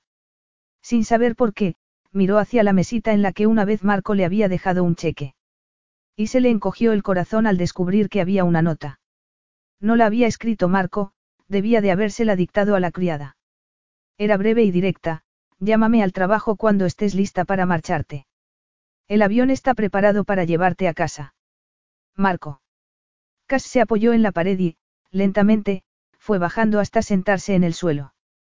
Tenía que haber sabido que Marco se separaría de ella sin ninguna dificultad. Ya era demasiado tarde para pensar en todo lo que le habría gustado decirle, no tendría esa oportunidad. ¿Por qué no había aprovechado la visita a su despacho para asegurarle que jamás lo dejaría fuera, y que cuando el bebé naciese podría ir a verlos cuando quisiese? Miró la maleta y supo que lo llamaría justo antes de dar a luz, e incluso antes, para asegurarle que tenía suficiente dinero ahorrado para vivir hasta que consiguiese un empleo. Quería hablarle de que en su pueblo había una guardería y un colegio maravillosos. Y, sobre todo, quería decirle que lo quería. Independientemente de lo que pensase de ella, o de lo que fuese capaz de sentir por ella, quería decírselo. Apoyó el rostro en las rodillas y cruzó los brazos sobre la cabeza, como si así pudiese aislarse del mundo. En el fondo, sabía que era demasiado tarde. Marco le había mostrado su lado más frío y vacío, y ya no había vuelta atrás. Y ella tenía que habérselo imaginado, porque un hombre que había conseguido tanto en la vida no iba a permitir que una situación se anquilosase, y que cuando se había dado cuenta de que ella quería más de lo que le podía dar, había decidido seguir adelante sin mirar atrás. No obstante, Cass lo quería y recordaba todos los momentos en los que había sido cariñoso, divertido, sexy o tierno con ella. El amor no tenía fronteras, se dijo mientras se ponía en pie con dificultad. Se dio una ducha y se puso ropa limpia. Llamó al despacho de Marco, pero la fría secretaria le pidió que dejase un mensaje, que ella lo transmitiría. Cass colgó el teléfono y se dijo que su partida era lo mejor para los dos. El sitio de Marco estaba en Roma y ella no podía quedarse allí. Pero, si esa era la decisión correcta, ¿por qué se sentía tan vacía? Porque en la vida no había nada seguro, y porque Marco se había negado una y otra vez a hablar del futuro. Por supuesto que se sentía vacía. Ni siquiera sabía si volvería a verlo, pero iba a empezar de cero y eso era bueno. El pasado les había pasado factura a ambos y hacía imposible que tuviesen un futuro juntos. Cuando el bebé naciese llegarían a un acuerdo, pero con respecto a su relación personal. No había ninguna relación personal, salvo la que ella se había imaginado. Había intentado que Marco se comprometiese a formar parte de un futuro que él no quería. A Cass no le gustaba admitir una derrota, pero en esa ocasión iba a tener que hacerlo. Dudaba que Marco quisiera tener nada con ella fuera de las cuatro paredes de aquel ático. Era probable que se alegrase de verla marchar. Por fin podría continuar con su vida. Cass se dijo que llamaría al jefe de jardineros de la embajada y a María y Giuseppe de camino al aeropuerto. Se quedó inmóvil al ver que se abría la puerta, pero, como tenía que haber imaginado, no se trataba de Marco, sino de su conductor, Paolo. ¿Está lista? Le preguntó este en su habitual tono cariñoso, tomando la maleta. Sí. Gracias. Miró a su alrededor por última vez y se preguntó si alguna vez, en toda su vida, se había sentido tan vacía, a pesar de que Marco había hecho lo que ella le había pedido. La había dejado libre, le había permitido cortar todos los vínculos que tenía con él. De pie, vio despegar el avión y se quedó mirándolo hasta que desapareció detrás de una nube. Era algo que no hacía nunca. No tenía tiempo ni interés. No obstante, sabía que aquello era lo correcto. Para los dos. Entonces, ¿por qué se sentía tan mal? Era porque se sentía herido en su orgullo masculino.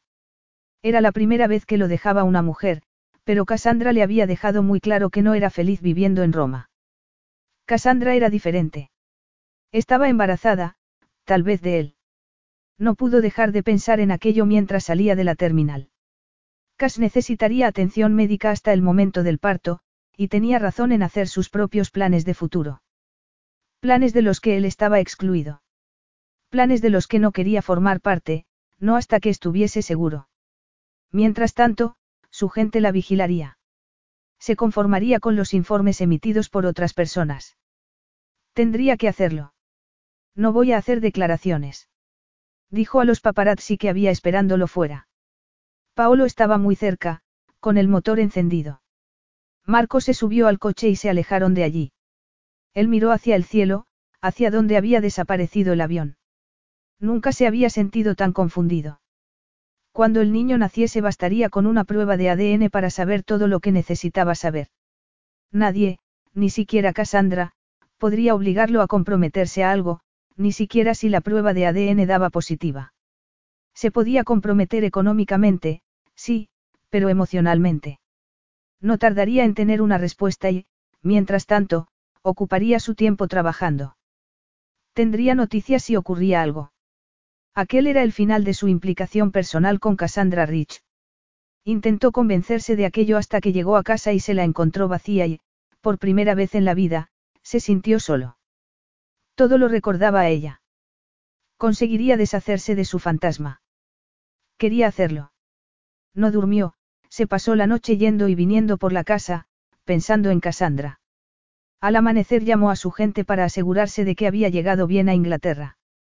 Le aseguraron que así era.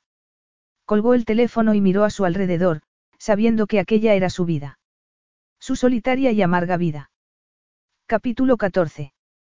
Una cosa siguió a otra, como si el destino estuviese en su contra. Nunca había tenido tanto trabajo, y cuando tuvo que viajar al Reino Unido a ver unas propiedades que quería comprar, no supo qué hacer. Había intentado mantener las distancias con Cassandra. No tenían futuro juntos, así que lo mejor sería evitar avivar antiguas llamas. Mientras tanto, ella parecía estar muy bien. Volvía a ser independiente y, para frustración de Marco, no lo había llamado ni una vez. Estaba diseñando jardines, le habían dicho, y se encontraba bien. Sin él. De todos modos, no tenía nada que ofrecerle a su hijo, salvo dinero. Intentó concentrarse otra vez en el trabajo, pero no pudo. Tenía la sensación de que estaba perdiendo algo muy valioso. Podía cambiar las cosas. O iba a repetir los errores de su padre, todo por culpa del orgullo. Echaba de menos a Marco más de lo que se podía expresar con palabras. Era como si se hubiese sentido completa y, de repente, le hubiesen arrancado un órgano vital. No obstante, sabía que no podría ayudarlo hasta que él mismo quisiera ayudarse. Odiaba admitirlo, pero estaba convencida de que no podía hacer nada más. Aunque no era una mujer hecha para admitir la derrota. Sonrió y se mordió el labio al imaginárselo en su elegante despacho, cómodamente sentado, mientras que ella estaba allí, helada de frío, intentando arreglar un jardín. Sabía que Marco podía hacerle la vida muy fácil. Pero no estaba en venta. Eso, si es que Marco todavía quería saber algo de ella cuando naciese el bebé. No tenía ni idea de lo que éste iba a hacer. Era posible que, cuando se demostrase que era el padre del niño, quisiese luchar por su custodia. Las navidades iban a ser muy largas y solitarias.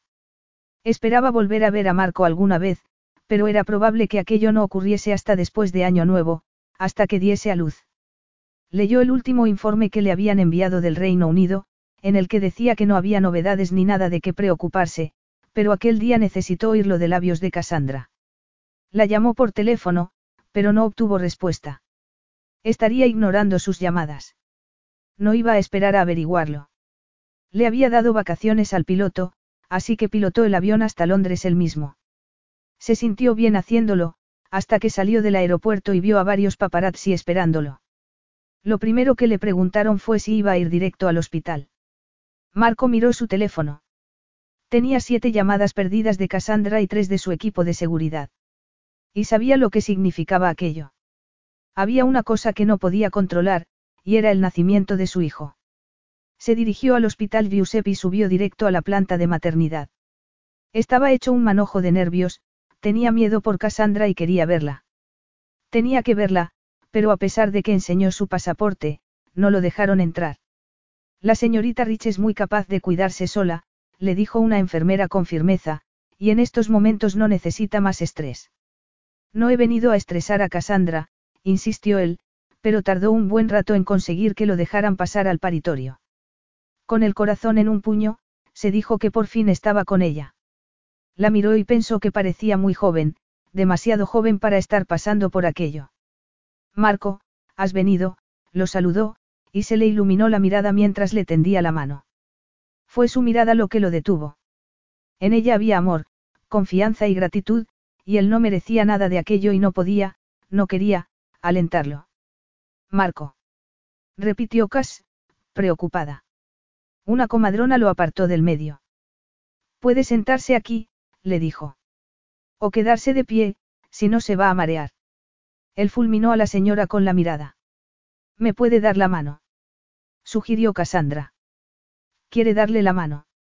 Le preguntó otra comadrona, como si dudase que fuese a hacerlo. Marco imaginó que no tenían una buena opinión de él, probablemente por la información que hubiesen leído en la prensa. Por supuesto que quiero, y debo, respondió. En un instante estaba al lado de Cassandra. Entendía que ésta estuviese sufriendo, y que necesitase que alguien la reconfortase. Y también entendía que, siendo una experiencia que daba tanto miedo, era mejor compartirla con alguien. Era la mirada de Cassandra lo que lo desconcertaba. ¿Cómo podía sentir aquello por él, sabiendo que no podía ser correspondida? ¿Qué puedo hacer, que sea práctico? Le preguntó a la comadrona. Se sentía como un inútil, al lado de la cama sin hacer nada. Estar ahí para ella. No tiene que hacer más. Si le pide que se marche, se marcha. Y si nosotras le pedimos que se marche, se marcha todavía más deprisa. Entendido. Él apretó la mandíbula y asintió. La eficiencia y serenidad del equipo lo impresionó. Cassandra era el centro de atención, y estaba haciendo todo lo que se esperaba de ella. Prácticamente en silencio, le apretó la mano con fuerza increíble, y le hizo formar parte de aquella experiencia. Entonces oyó llorar al bebé.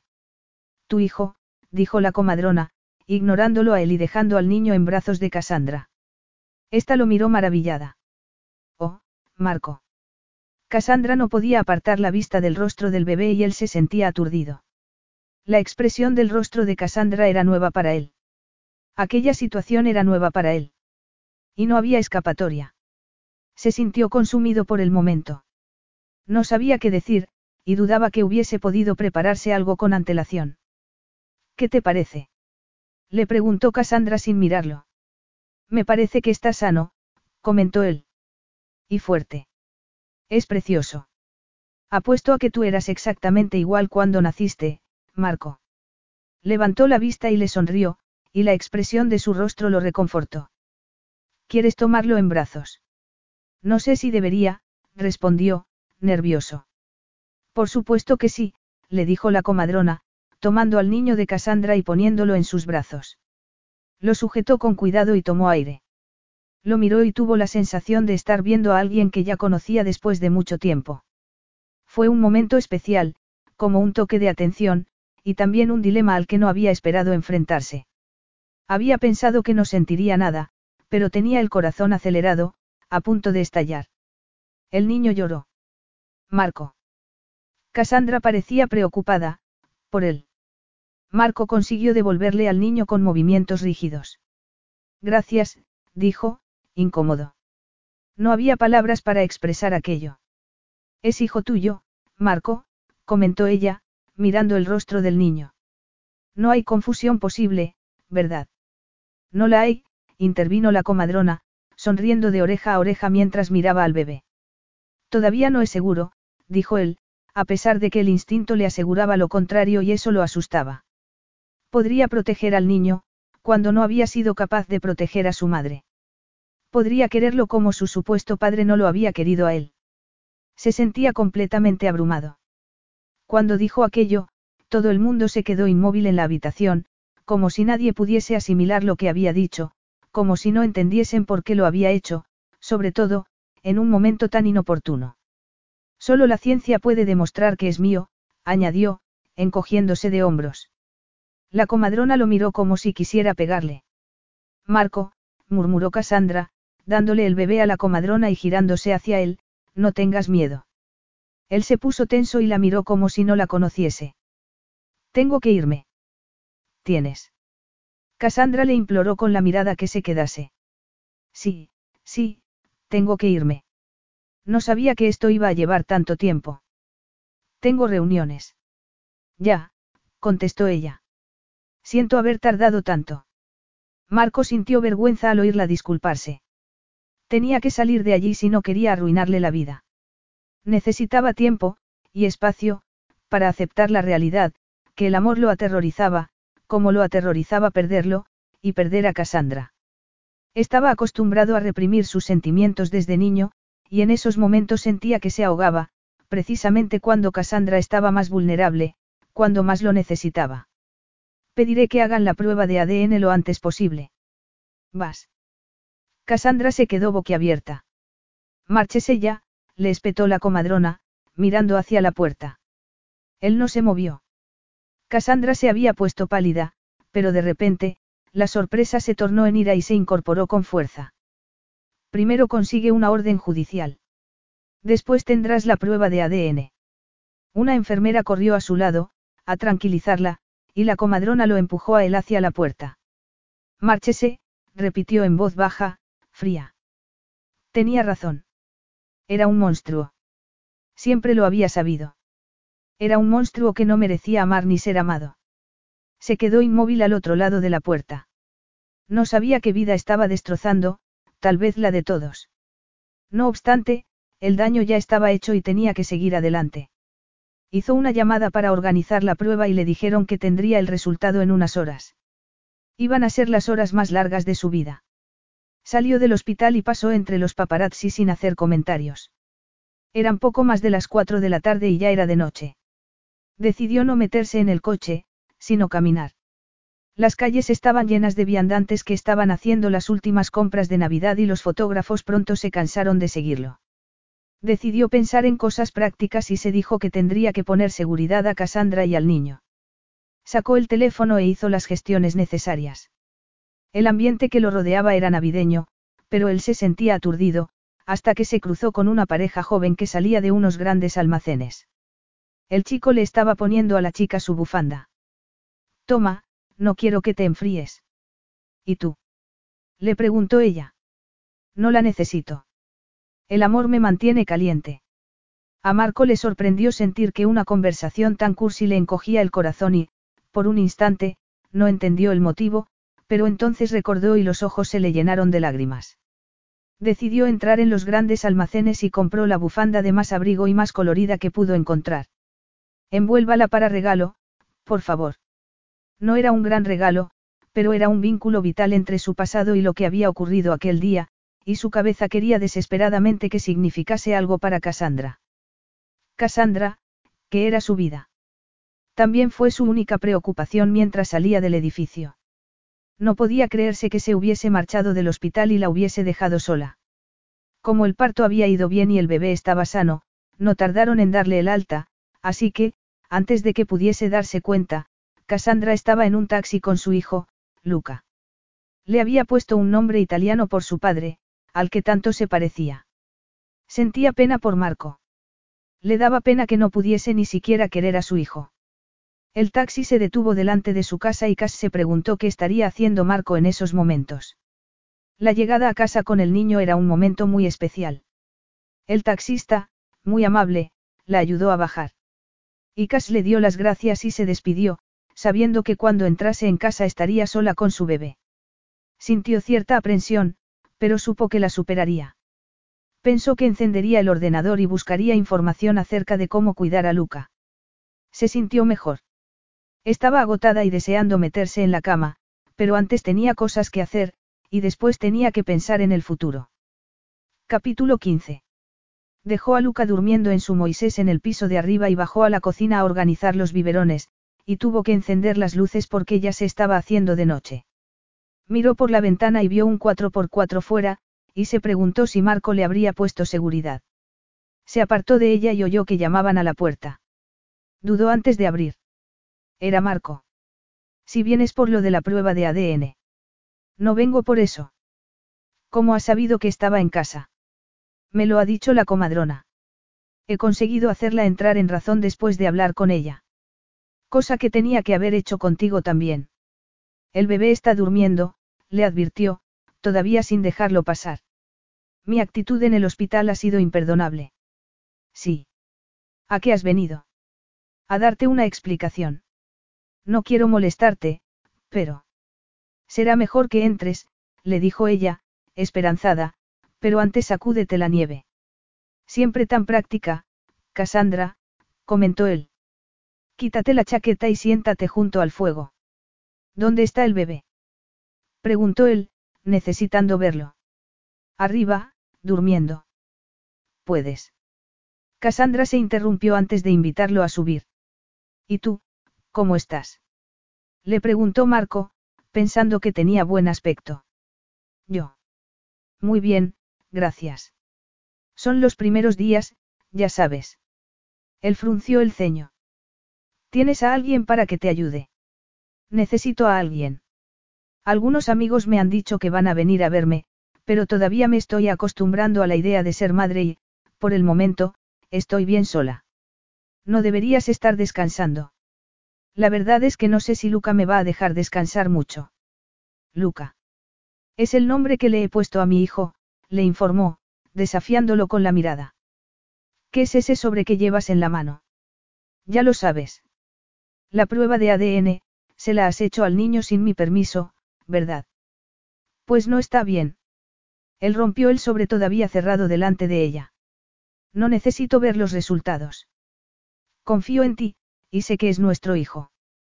Recordó que Cas había dicho que los niños no llegaban con manual de instrucciones, pensó que podría aprender a hacer aquello, que podrían aprender juntos. Después de dar de comer a Luca y volver a acostarlo, Cas bajó de nuevo y se encontró a Marco junto al fuego. Siéntate, le dijo. Gracias por alimentar el fuego. ¿Quieres hablar? adivinó Marco. Sí. Pienso que la niñez es la base de nuestras vidas, nos hace las personas que somos.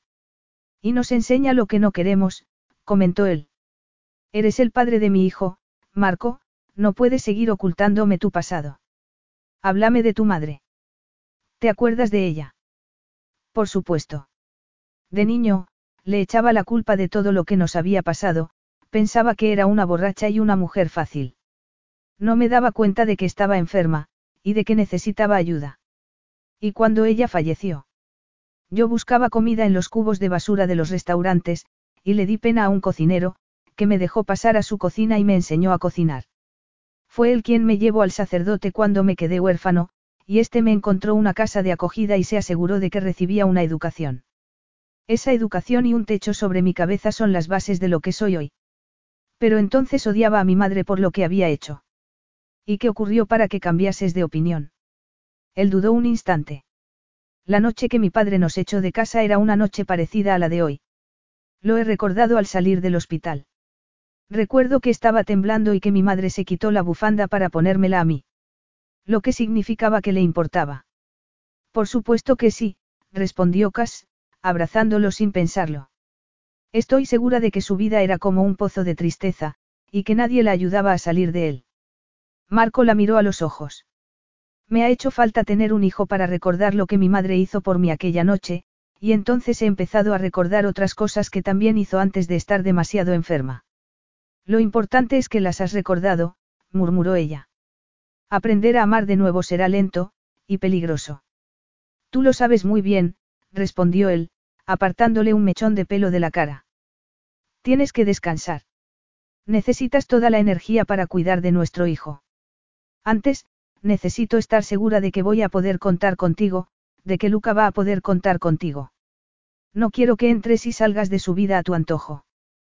Pero no puedes impedir que vea al niño. Marco se incorporó en un gesto amenazador. ¿Qué me impide llevármelo ahora mismo? Yo, respondió ella, interponiéndose en su camino. Capítulo 16. Sé razonable, Cassandra. Deja que vea a mi hijo. No, no lo puedes tener todo, Marco.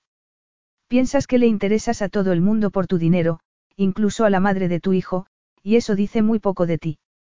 Tal vez seas el jefe de Fibizzano Incorporated, pero este es mi territorio, mi casa, y todavía estoy esperando que me digas qué papel tienes pensado desempeñar en la vida de Luca. Pretendo ser su padre a tiempo completo si vienes conmigo a Roma. Frunció el ceño. ¿Qué pasa? ¿Por qué me miras así? Vivirías con todos los lujos. No entiendes nada y no puedo ayudarte. De niña vivía en una casa enorme, parecida a tu casa de la Toscana, pero no he sido más infeliz en toda mi vida. Eso no te ocurriría en Roma, le aseguró Marco. No, pero no sería feliz. Y no quiero que Luca crezca con la incertidumbre con la que crecimos nosotros. Tengo que hacer todo lo que pueda para proteger a Luca, y pienso que voy a hacerlo mejor aquí que en Roma. Él rió con amargura. No esperarás que lo deje yo todo para venir aquí. No, soy realista y sé que no puedes hacer eso. Entonces, ¿qué solución planteas, Cassandra? No lo sé, admitió ella, sacudiendo la cabeza. La vio abatida y eso le afectó. Nunca había visto a Cassandra así. Era por su culpa. Le había robado la seguridad y la confianza. Si era así, jamás se lo perdonaría. Yo haré lo que tú quieras, le dijo. Lo que sea. No quiero perderte. No puedo, le dijo él en voz baja. Guardaron silencio unos segundos, hasta que Marco recordó lo que tenía en el coche. Tengo una cosa para ti. Un regalo de Navidad, aunque no es mucho. Cassandra sacudió la cabeza, preocupada. Yo no tengo nada para ti.